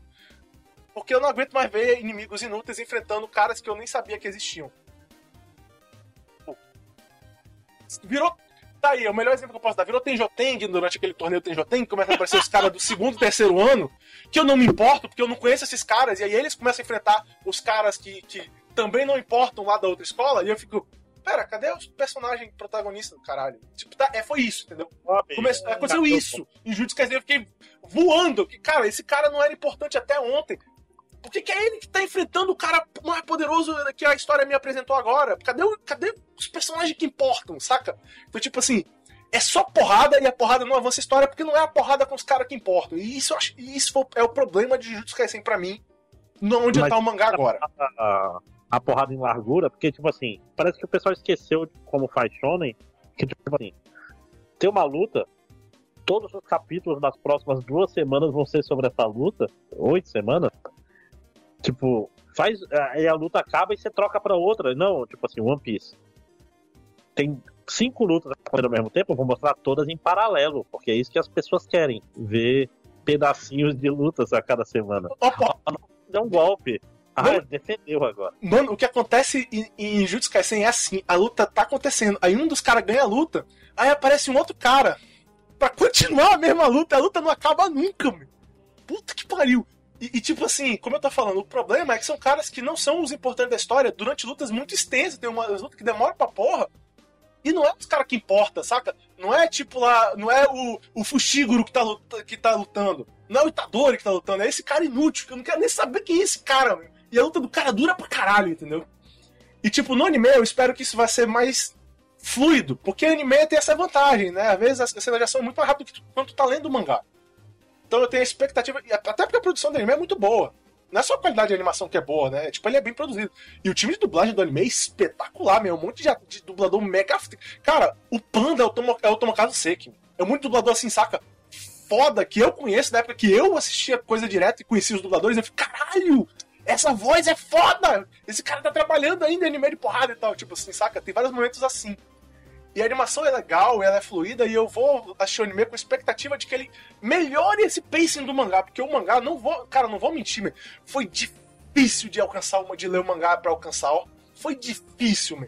Porque tem uma luta que eu ficava, caralho, essa luta não acaba, man. Avança, cadê os caras importantes, filho da puta? Vai embora, me mata esse cara, esse cara, esse cara é inútil, mata logo ele, saca? Tipo assim. É, é, é, é foda. Mas assim. Eu, eu tenho expectativa de que o anime vai resolver, eu ainda quero ver. E, e pra quem tá ouvindo, eu falei, caralho, é data dele, esquece. Essa série tem um monte de personagem legal, meu, ela tem potencial para ser foda. E, e pro pessoal que curte ela, eu entendo porque os caras curtem ela. Ela tem um monte de elemento legal. Ela tem umas lutas foda pra caralho. Como eu disse, quando as lutas dessa série são boas, elas são espetaculares. E, tipo assim, eu quero gostar mais dela do que eu gosto. A verdade é essa, entendeu? Não é, tipo, não é só pra irritar o fã da, de Jujutsu Kaisen que eu tô falando isso. É porque eu realmente estive, me incomodei, meu. Talvez eu não devesse ter lido ele, tipo, todo de uma vez, saca? Pra quem lê semanalmente, talvez não tenha essa sensação que eu tive. Mas, cara, ler 40 capítulos de porrada infinita de um personagem que não era, de personagens que não eram nem importantes, eu, de verdade, não aguentava mais, meu. Chegou a hora que eu não aguentava mais. Então, é isso, caras. Tá? Você já. É, quem? Quem me conhece sabe que eu sou chato mesmo e tal, mas. Mas a série não é ruim, a série é legal e eu quero ver o, o anime, eu quero continuar lendo, tipo, vendo o anime, eu não vou mais ler o mangá. Eu vou parar por aqui o mangá e vou deixar pra ver só o anime no futuro, porque claramente o anime é a versão superior dessa série. Essa que é a verdade. Justo. É, e, e é o problema da Shonen Jump em geral. Olha, olha aí o Boku no Hero, que a gente mentir, né? Ah. Caralho, que morte horrível. Que morte horrível. Que pariu. Eu tava vendo a galera reclamando, ah, essa série aqui vai morrer, essa série aqui acabou, essa série não sei o que, essa série o que que tem. Não, cara, o mundo de Shonen tem muita coisa legal ainda pro cara ler e tal, de verdade. Dá pra, né? Undead, Undead Unlucky, gente. Tem, tem muita coisa legal ainda no mundo de, de Shonen pra quem E vai curte. sair o anime agora. Assistam o anime de Undead Unlucky. Espero que eles dêem uma diminuída na série sexual no começo da série. Pra É, né? todo mundo ver de boa. Mas, mas, tipo assim, ele termina tão bem. Ele tá tão bem agora. Né? Mas, é, pra eu finalizar rapidinho, super rapidinho, tem um, um rapaz na- nas internets chamado Dan- Olsen. Uhum. É o cara do vídeo do, do cripto que tu indicou aqui. Melhor vídeo do YouTube. Se você tiver que pegar um vídeo do YouTube pra assistir, assista aquele vídeo. ele tem. Ele continua fazendo vídeo depois daquele vídeo. Então, eu quero recomendar alguns vídeos dele. Primeiro, ele tem um vídeo dos irmãos Milk, assim, que é maravilhoso, que é tipo. É, é um pessoal que é coach, que ganha dinheiro sendo ghostwriter e não sei o que, e fazendo livros no. E ele. Ele faz tudo que os caras mandam e, e mostra que é merda. E, tipo, muito, muito bom. E ele lançou um muito interessante que eu ainda não terminei, porque tem duas horas e meia. Foda. Que é sobre É, é, os a vídeos deles são longos, né? GameStop, saca? Tipo, as, as ações, tipo GameStop. Dogecoin. Do- Não, não, não. É, é o pessoal que fez o negócio do GameStop, Da, da GameStop, né? Ah, tá. Pode mas o que tá rolando depois daquela, daquela putaria toda. Porque o pessoal continua é, apostando e acha que sempre vai, vai ganhar dinheiro. E que ainda. nunca- É porque o mercado nunca para, né? É. Né, e, e tipo, se o mercado de otários está sempre aquecido, como diz a- o ditado. Então, é muito, muito interessante. Tem que saber inglês, tem legendas, né? É, então fica a recomendação. O canal é o Folding, de dobrar Ideas, de ideias. Né? Folding Ideas. Inclusive, eu recomendo, eu recomendo assistir esse vídeo desse cara antes, da- é, antes daquele filme que tem a Margot Robbie, Robbie explicando Sim, na banheira lá, parada de, de mercado, porque ele explica muito bem e quando tu for assistir o filme, tu vai entender as coisas muito melhor. Uhum. Sim, sim. Bom, gente, da minha parte é isso. Mais alguma coisa? Não, meu, eu, eu, quase, fiquei, eu, eu quase fiquei rouco Caralho. gritando com Jujutsu Kaisen. Desculpa, gente, minha TDAH não tem nada a ver com essa parte, mas o meu, o meu, a minha ansiedade tem quando começa. Eu vou embora, meu. Não paro É. mais. Vitor, alguma coisa? Não, não. Tô, tô de boa Bom aqui. momento pra acabar. Com duas horas Sim. e meia de foco em gravação. Pra quem tá ouvindo, vai ser no máximo duas horas de podcast, então tá suave. Ok, ok. Né? Então tá um bom podcast. Dá pra durar até 2024. É, dá, dá pra esperar até o melhores do ano agora. Sim. Ah, provavelmente vai ter outro. Olha, o Não, só, pra, né? só pra vocês saberem, eu, é, eu vou começar a jogar um jogo novo, provavelmente amanhã, que vai ser lançado amanhã, não vou dizer qual é, mas enfim. Vai ser um jogo amanhã que eu vou começar a jogar. E, e provavelmente tem mais uns dois ou três jogos aí desse ano que ficaram pra trás que eu ainda quero jogar. Ah, eu vou jogar o Baldur's Gate, então vai ter mais Baldur's Gate. Então, logo, logo saberei.